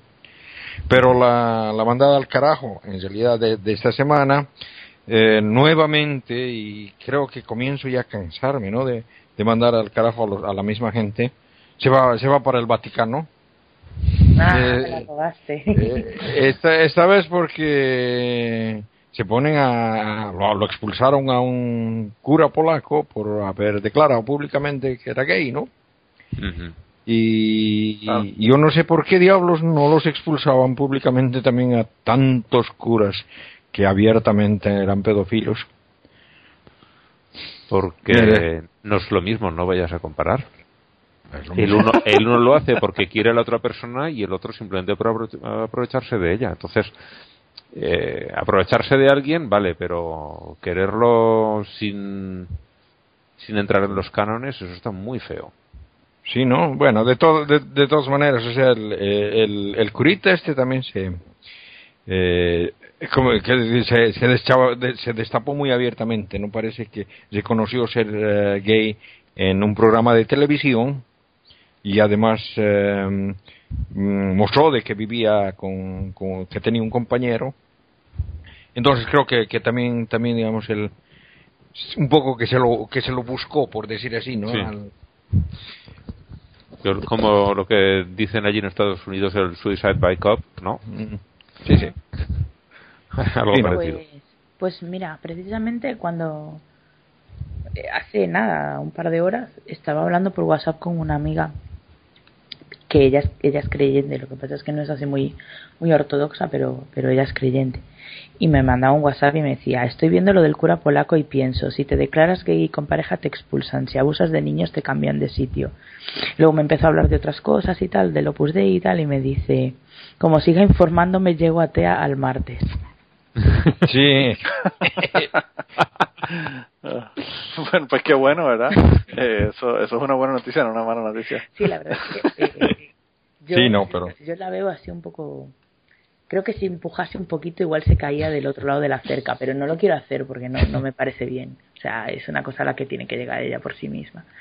Pues yo lo voy a tener que hacer en cuenta. Eh, Ashley últimamente está más atea que yo. Me está, me está, me está como que asustando un poco. teorizando? Debe ser, debe ser, no sé. Yo como ella no hablo del tema, ¿verdad? Pero ella a veces se encabrona tanto y sobre todo cuando es con fucking los revoluciones de Planned Parenthood y todas estas cosas que ella dice, wow. No, pero es, que, pues es que también tanta tanta macana que hacen los religiosos que eh, cualquiera se vuelve. O sea, no... la gente que realmente, o sea, que, que, piensa un poco y que no es integrista y tal, este tipo de cosas la, la alejan de, de las creencias. Y, yo creo que no es una buena estrategia por, por parte del Vaticano, porque los que son integristas ya no van a cambiar, o sea, da igual lo que, lo que el Vaticano haga, ellos van a seguir. No solamente eso, sino que el Vaticano, yo quería mandarlos al carajo esta semana porque son unos hipócritas de mierda, porque primero se reúnen con Kim Davis. mandar yo al carajo. No, sí, no, Kim pero Davis. ese asunto de la, de la Kim, Kim Davis eh, ha sido una trampa, ¿no? Eh, y así es en realidad la, la cúpula de la iglesia estadounidense la que le ha hecho le ha hecho la trampa al Papa, ¿no? El Papa no, no tenía la menor idea. Bueno, y pero el Papa tiene esa trampa porque quiso reunir con ella. Sí, no, pero el, no, pero es que la, la reunión, es que él no sabía que era ella. La reunión con ella, ni, ni siquiera sabía quién diablos era la mujer esa. Y la reunión y la reunión esa, o sea, de que no lo que lo que han dicho, lo que han dicho en el Vaticano es de que el Papa está estudiando si, si lo va a destituir al, al arzobispo que le que le ha hecho caer en la trampa esa. Sí, sí. Pero fíjate, a mí lo que me, lo que me parece gracioso eh, del asunto es que el Papa, primero que nada, se reúne con gays en Estados Unidos. Esa, eso fue una reunión planificada con premeditación a la voz y ventaja, porque él lo está haciendo para sacar millaje. Mm. Pero entonces le hacen la pendejada a Kim Davis y entonces él habla de que la persona debería ser un derecho humano el uno poder discriminar, básicamente fue lo que le dijo a Kim Davis, ¿verdad? Porque ni siquiera mencionó que es una posición en la que ella, en la que ella es parte de su trabajo, ¿verdad? Y entonces ahora ocurre lo que tú acabas de mencionar, de que van a destituir a este, este hombre que, es gay por ser gay. Y uno se da cuenta de que el Vaticano está diciendo una cosa o tratando de aparentar una cosa y realmente son todo lo contrario, lo que sabemos que son, ¿verdad? Porque ellos no han cambiado ninguna ninguna política en cuanto a esto. Entonces, pues yo quiero mandarlos al carajo por toda esa mierda, porque realmente lo que ellos están tratando es de sacar millaje de la cuestión de estar reuniéndose con gays y con esto y con lo otro, pero, pero cuando le toca, eh, pues sacan las uñas y se dan uno cuenta de cuál es la cuál es la idea, ¿verdad? Que tienen real. Es listísimo este papa, porque él se dedica a hablar de cosas como la pobreza, como el cambio climático, que realmente no es eh, no tiene nada que ver con la doctrina oficial, digamos, ¿no? Eh, y, desvía, desvía el debate sobre temas como la pederastia, como la homosexualidad, como el hecho de que los curas no se puedan casar, que las mujeres no se puedan ordenar sacerdotes, etcétera. Entonces se pone a hablar cosas que no suponen ninguna clase de reforma en la institución corrompida y carcomida que él preside Y todo el mundo dice, qué papá tan guay, mira, que se preocupa por el cambio climático. Y mientras tanto que se jodan los niños de los orfaninatos eh, ¿sabes? Eso se llama, eso se llama eh, una arma de, distracción masiva, como decían la gente de Es un maestro, es un auténtico maestro. No, y, lo peor es que la, de que la gente te, dice, uy, pero qué, qué papa tan simpático, si, si está haciendo tantos cambios. Y les dices, ¿cuáles cambios? Y nadie sabe qué, qué, cosa ha cambiado, porque no ha cambiado nada, ¿no? Que no ha cambiado nada. ¿no? Exactamente, por eso no te lo pueden decir.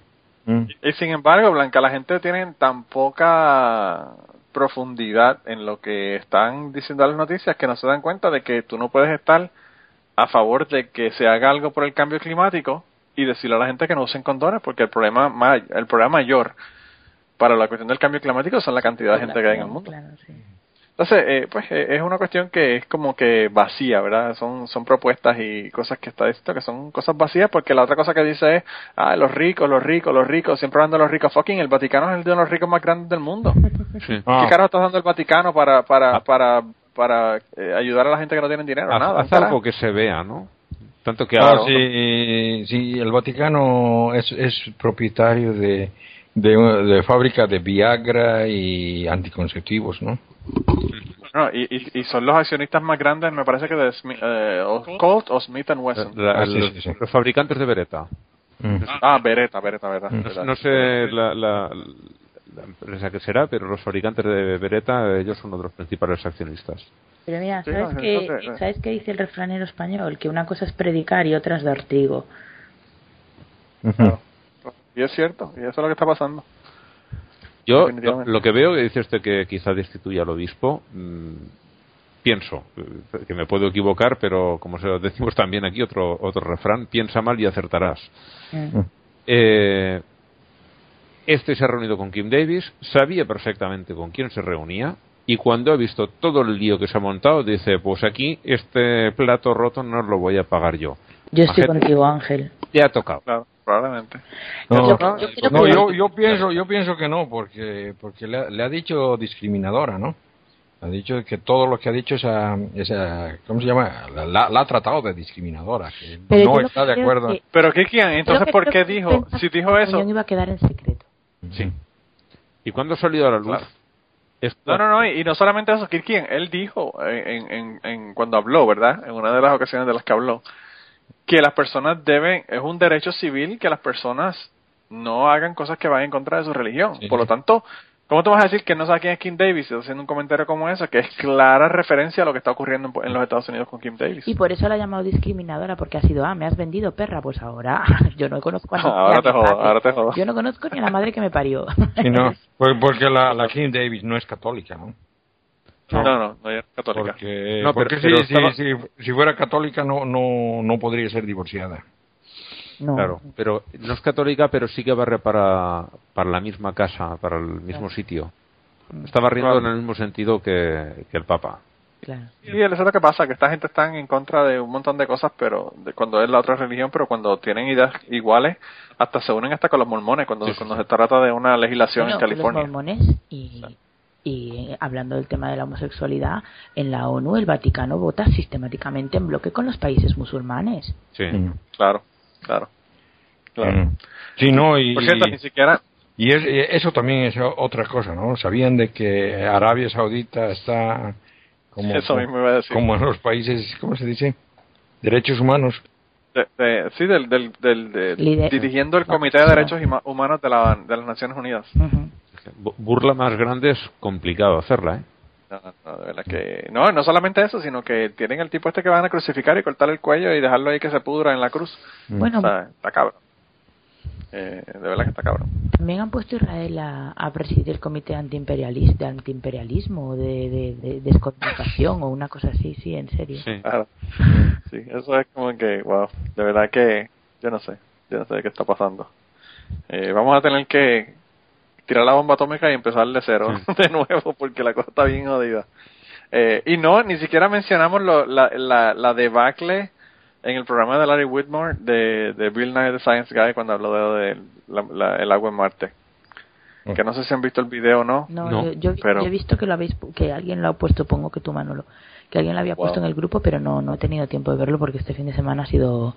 Mm, pues si no, quieres, si no quieres perder la, la poca fe que te queda en la humanidad, no lo veas.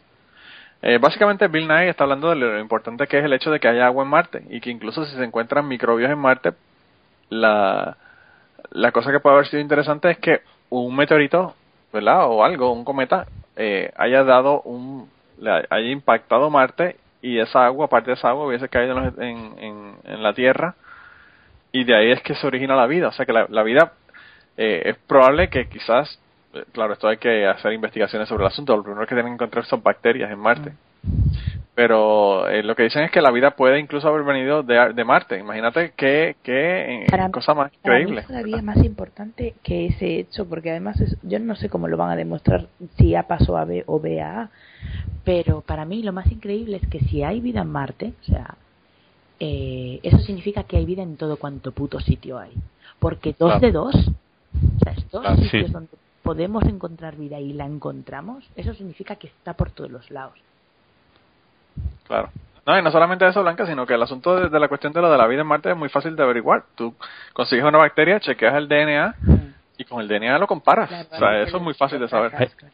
Hay un... Eh, pero pero que, que lo, lo, lo, interesante de la discusión esa en ese programa de Larry Whitmore es que los otros dos están diciendo que no le importa un carajo de que haya eso, que ha pasado. Y, y Bill, Bill Nye le dice en un momento dado, ¿tú este usas eh, teléfonos celulares? Sí. ¿Tú viajas en avión? pues cabrón, no te pongas a hablar de que, cuál es la importancia de todas las cosas que ha hecho la NASA, ¿verdad? Porque eh, la, la, razón por la que tenemos eso es por todas las investigaciones que ha hecho la NASA. Hay un, eh. un, meteorito, ya bueno, parece que se ha olvidado bastante, eh, que se encontró en la Antártida en 1984 y buscaron, lo desenterraron, lo sacaron del hielo y buscaron bacterias o, restos de bacterias que pudiera haber en la superficie de esa piedra que eh, determinaron que había llegado desde Marte y encontraron restos, esto fue en el año 96 cuando lo estudiaron, eh, encontraron restos que indicaban que sí, que fácilmente ahí podía haber habido bacterias viviendo sobre la superficie de esa roca y que en la zona de la Antártida donde cayó eh, no era posible que se hubiese contaminado. O sea, que esas bacterias tenían que venir de fuera. Daban otras posibles eh, explicaciones al origen de las estructuras que encontraron, pero una de las más una de las probables era eh, que eran restos de, bacterias. Es sí, pero bueno, como, como, está bastante controvertido, a mí me parece bien que, sean prudentes, porque no estamos hablando de un descubrimiento, bueno, va, un descubrimiento, no, o sea, estamos hablando de la red de algo gordo. Sí, pero bueno, quiero decir que, sería consistente con esto que ya se ha dejado un poco apartado, se ha dejado de lado, porque de ahí sacaron toda la información que podían y no era concluyente. Pero si ahora encontrasen de verdad, eh, bueno, allí lo más que han encontrado es agua, pero ya a partir del agua, mm, digamos, el siguiente paso es encontrar o vida o restos de vida. Y, y sería coherente con, con el, con este meteorito. Se llama, por si alguien tiene curiosidad por leerlo, ALH 84001. Pero si alguien lo mm. quiere buscar, eh, ¿Qué, nombre, me acordaba ¿Qué, nombre, ¿Qué nombre más pintudo? Sí, yo me acordaba del ALH 84 y no recordaba más, pero en cuanto lo empecé a escribir Google me lo, eh, me lo ha chivado todo y he encontrado el, el enlace en, en Wikipedia. Iba a decir que es AL para los amigos. Ah. ah. sí, el, meteorito Al. Sí, sí. Eh, pues yo, fíjate, ¿no? a mí lo que me sorprendió, o no, que, no me debería sorprender, pero me sorprendió fue la, la, el poco interés que hay de la gente en, la investigación y en la ciencia. Una vez que estaba, estaba, me estaban atendiendo en correos y estaba con una amiga y le estaba contando que justamente esa, esa semana, a raíz de, bueno, contactos que tienes un, típico de una persona que conoces hablando en el muro de otra persona en Facebook, y entonces estaba pensando, le estaba contando que había conocido a un, a un hombre que, que es astrofísico y que trabaja en el Centro de Astrobiología de Madrid y que se dedica a buscar exoplanetas, que a mí me parece como, ¡qué guay! ¿Sabes? y se lo estaba contando y la, y la tipa de correos que estaba pesando mi carta para ver cuánto tenía que ponerle en sellos me dice, ¿y le pagan por eso? Y yo que, ¡Joder! Y yo le respondí, sí, mucho menos de lo que debieran. Y ya no dijo nada más, pero es que me dieron ganas de decirle, tía, tú eres consciente de que a ti te pagan por pegar sellos, ¿verdad? claro, claro, claro. Y probablemente eh, el, mal humor no se lo pagan a ella, lo más seguro son estas agregadas. El, mal humor te lo pone gratis, no lo cobran. El, mal humor es gratuito, sí. No, está cabrón. Bueno, uno, para que ustedes tengan ideas, porque ya que ustedes no han visto el video, una de las muchachas, que es comediante, yo estoy, yo estoy consciente que lo hizo de, son de comedia, pero que, es un comentario que refleja la estupidez eh, y la idio, idiocracia, ¿verdad?, que, que hay en los Estados Unidos. Eh, ella le dice que la, la, única agua que a ella le importa en Marte es que si averiguaron que son las lágrimas de Caitlyn Jenner. Porque eso es lo único que a ella le interesa, la, el faranduleo, tú sabes. Así que eh, en, esa, en esas estamos. Pero yo creo que con eso entonces podemos dejarlo esta semana. Ya yo creo que voy a tener que cortar un pedazo porque quedó demasiado largo. Quizás con todos los arreglos quizás quede bien. Con todos los problemas que hemos tenido de, comunicación. Sí, sí, sí, sí. Pero bueno, eh, esta semana eh, yo le, le, dije que no iba a poner canción al final, pero le voy a poner canción al final. Eh, y además de eso le voy a poner una, un poema, ¿verdad?, sobre religión, que me gustó muchísimo, salió en, en el blog del, del ateo amistoso. Así que no tengo cita de cierre, sino que le vamos a poner el poema. El único problema es que es en inglés. Pero bueno, eh, pueden buscarlo en la página del, del ateo amistoso y lo, lo traducen con el Google Translate. Y saben qué es lo que dice. Me imagino que va a quedar hermoso. En la semana del, del traductor usen Google Translate. Así que... Que a nadie se le ocurra contratar a un, a un traductor profesional, por favor. Mira, a ver, que, hablen, que hablen con Blanca, pero que le paguen, coño, que le paguen. bueno, pues nada, gente, este, se cuidan un montón y nos vemos la semana que viene. Chao, chao. Hasta la próxima. If God really cares, but belief is a prerequisite, then why doesn't He appear? Take my doubt and sequester it with a public miracle or a television appearance, live at six. I'd be a faithful adherent. This might offend believers. And I'm sorry about that. But I'm going to carry on heedless. If faith is paramount and science needless, then hell must be full of overachievers. You see, it seems to me that if belief is key, then hell must be one hell of a party. The great minds are there. I've no doubt about it. I'm going to take this time, though, to discuss the devout. They might seem fine but it can't be denied. They talk to an omnipotent man in their mind. I sit back politely witnessing the absurd as decisions are being made based on voices unheard. I'm going to clarify now so you don't misconstrue what I'm saying. Ask any proud believer. This is essentially what they're stating. They want to get to heaven, which is reliant on them behaving, but the laws of their Lord are not open to debating. So when push comes to shove, the law of our land is a plaything. They play by their own rules and we're expected to placate them. There's a voice in their head and they follow its will. And that's fine when it says give to charity. But sometimes it says kill. And if its will is to kill, then they are willing and able. They literally invented murder. Just read Cain and Abel. This ideology is frighteningly unstable. We need to educate people beyond this dangerous fable. Now I know what's coming next. Yeah. But if you had seen what I've seen, you wouldn't be making such a scene. I've experienced miracles, man. God moved through me. Well, that's great. But with just a little read, you'd see your miracles can be explained by basic psychology. You see, when you avoid proof and keep your distance, there's a reason for that. They call it cognitive dissonance. And when you decry facts to justify what you believe in, there's a name for that too. It's called illogical reasoning. These are defense mechanisms to avoid an emotional upheaving. Your mind will do almost anything to keep you believing. Now, while I'm on the topic, I'll address the agnostics. Sitting on the fence, wondering why I'm so caustic, they say, Bro, stop being such a dick. Doesn't affect us, man. Just let people think what they think. But it does affect us. Consider the time and lives wasted. If it weren't for religion, we mightn't have had the dark ages. We could have conquered poverty and be flying around in spaceships. Instead, we're earthbound, bickering about gay relations. Extremist religion is built on moderate foundations. Your personal belief in a deity has worldly ramifications. Google religion and illiteracy and you'll see the correlations. The more devout a country, the more ignorant its population. I'll finish soon and I won't go on. But I know an author more enlightening than John. His name is Dawkins. He uses logic you can't refute. I recommend his books. They helped free my mind from recluse. It's time we face facts. The universe is cold and uncaring, which implies that we're alone and it's scary. I can't deny that. But if you like it or not, it's still the truth. Deny gravity, but you'll still fall off the roof.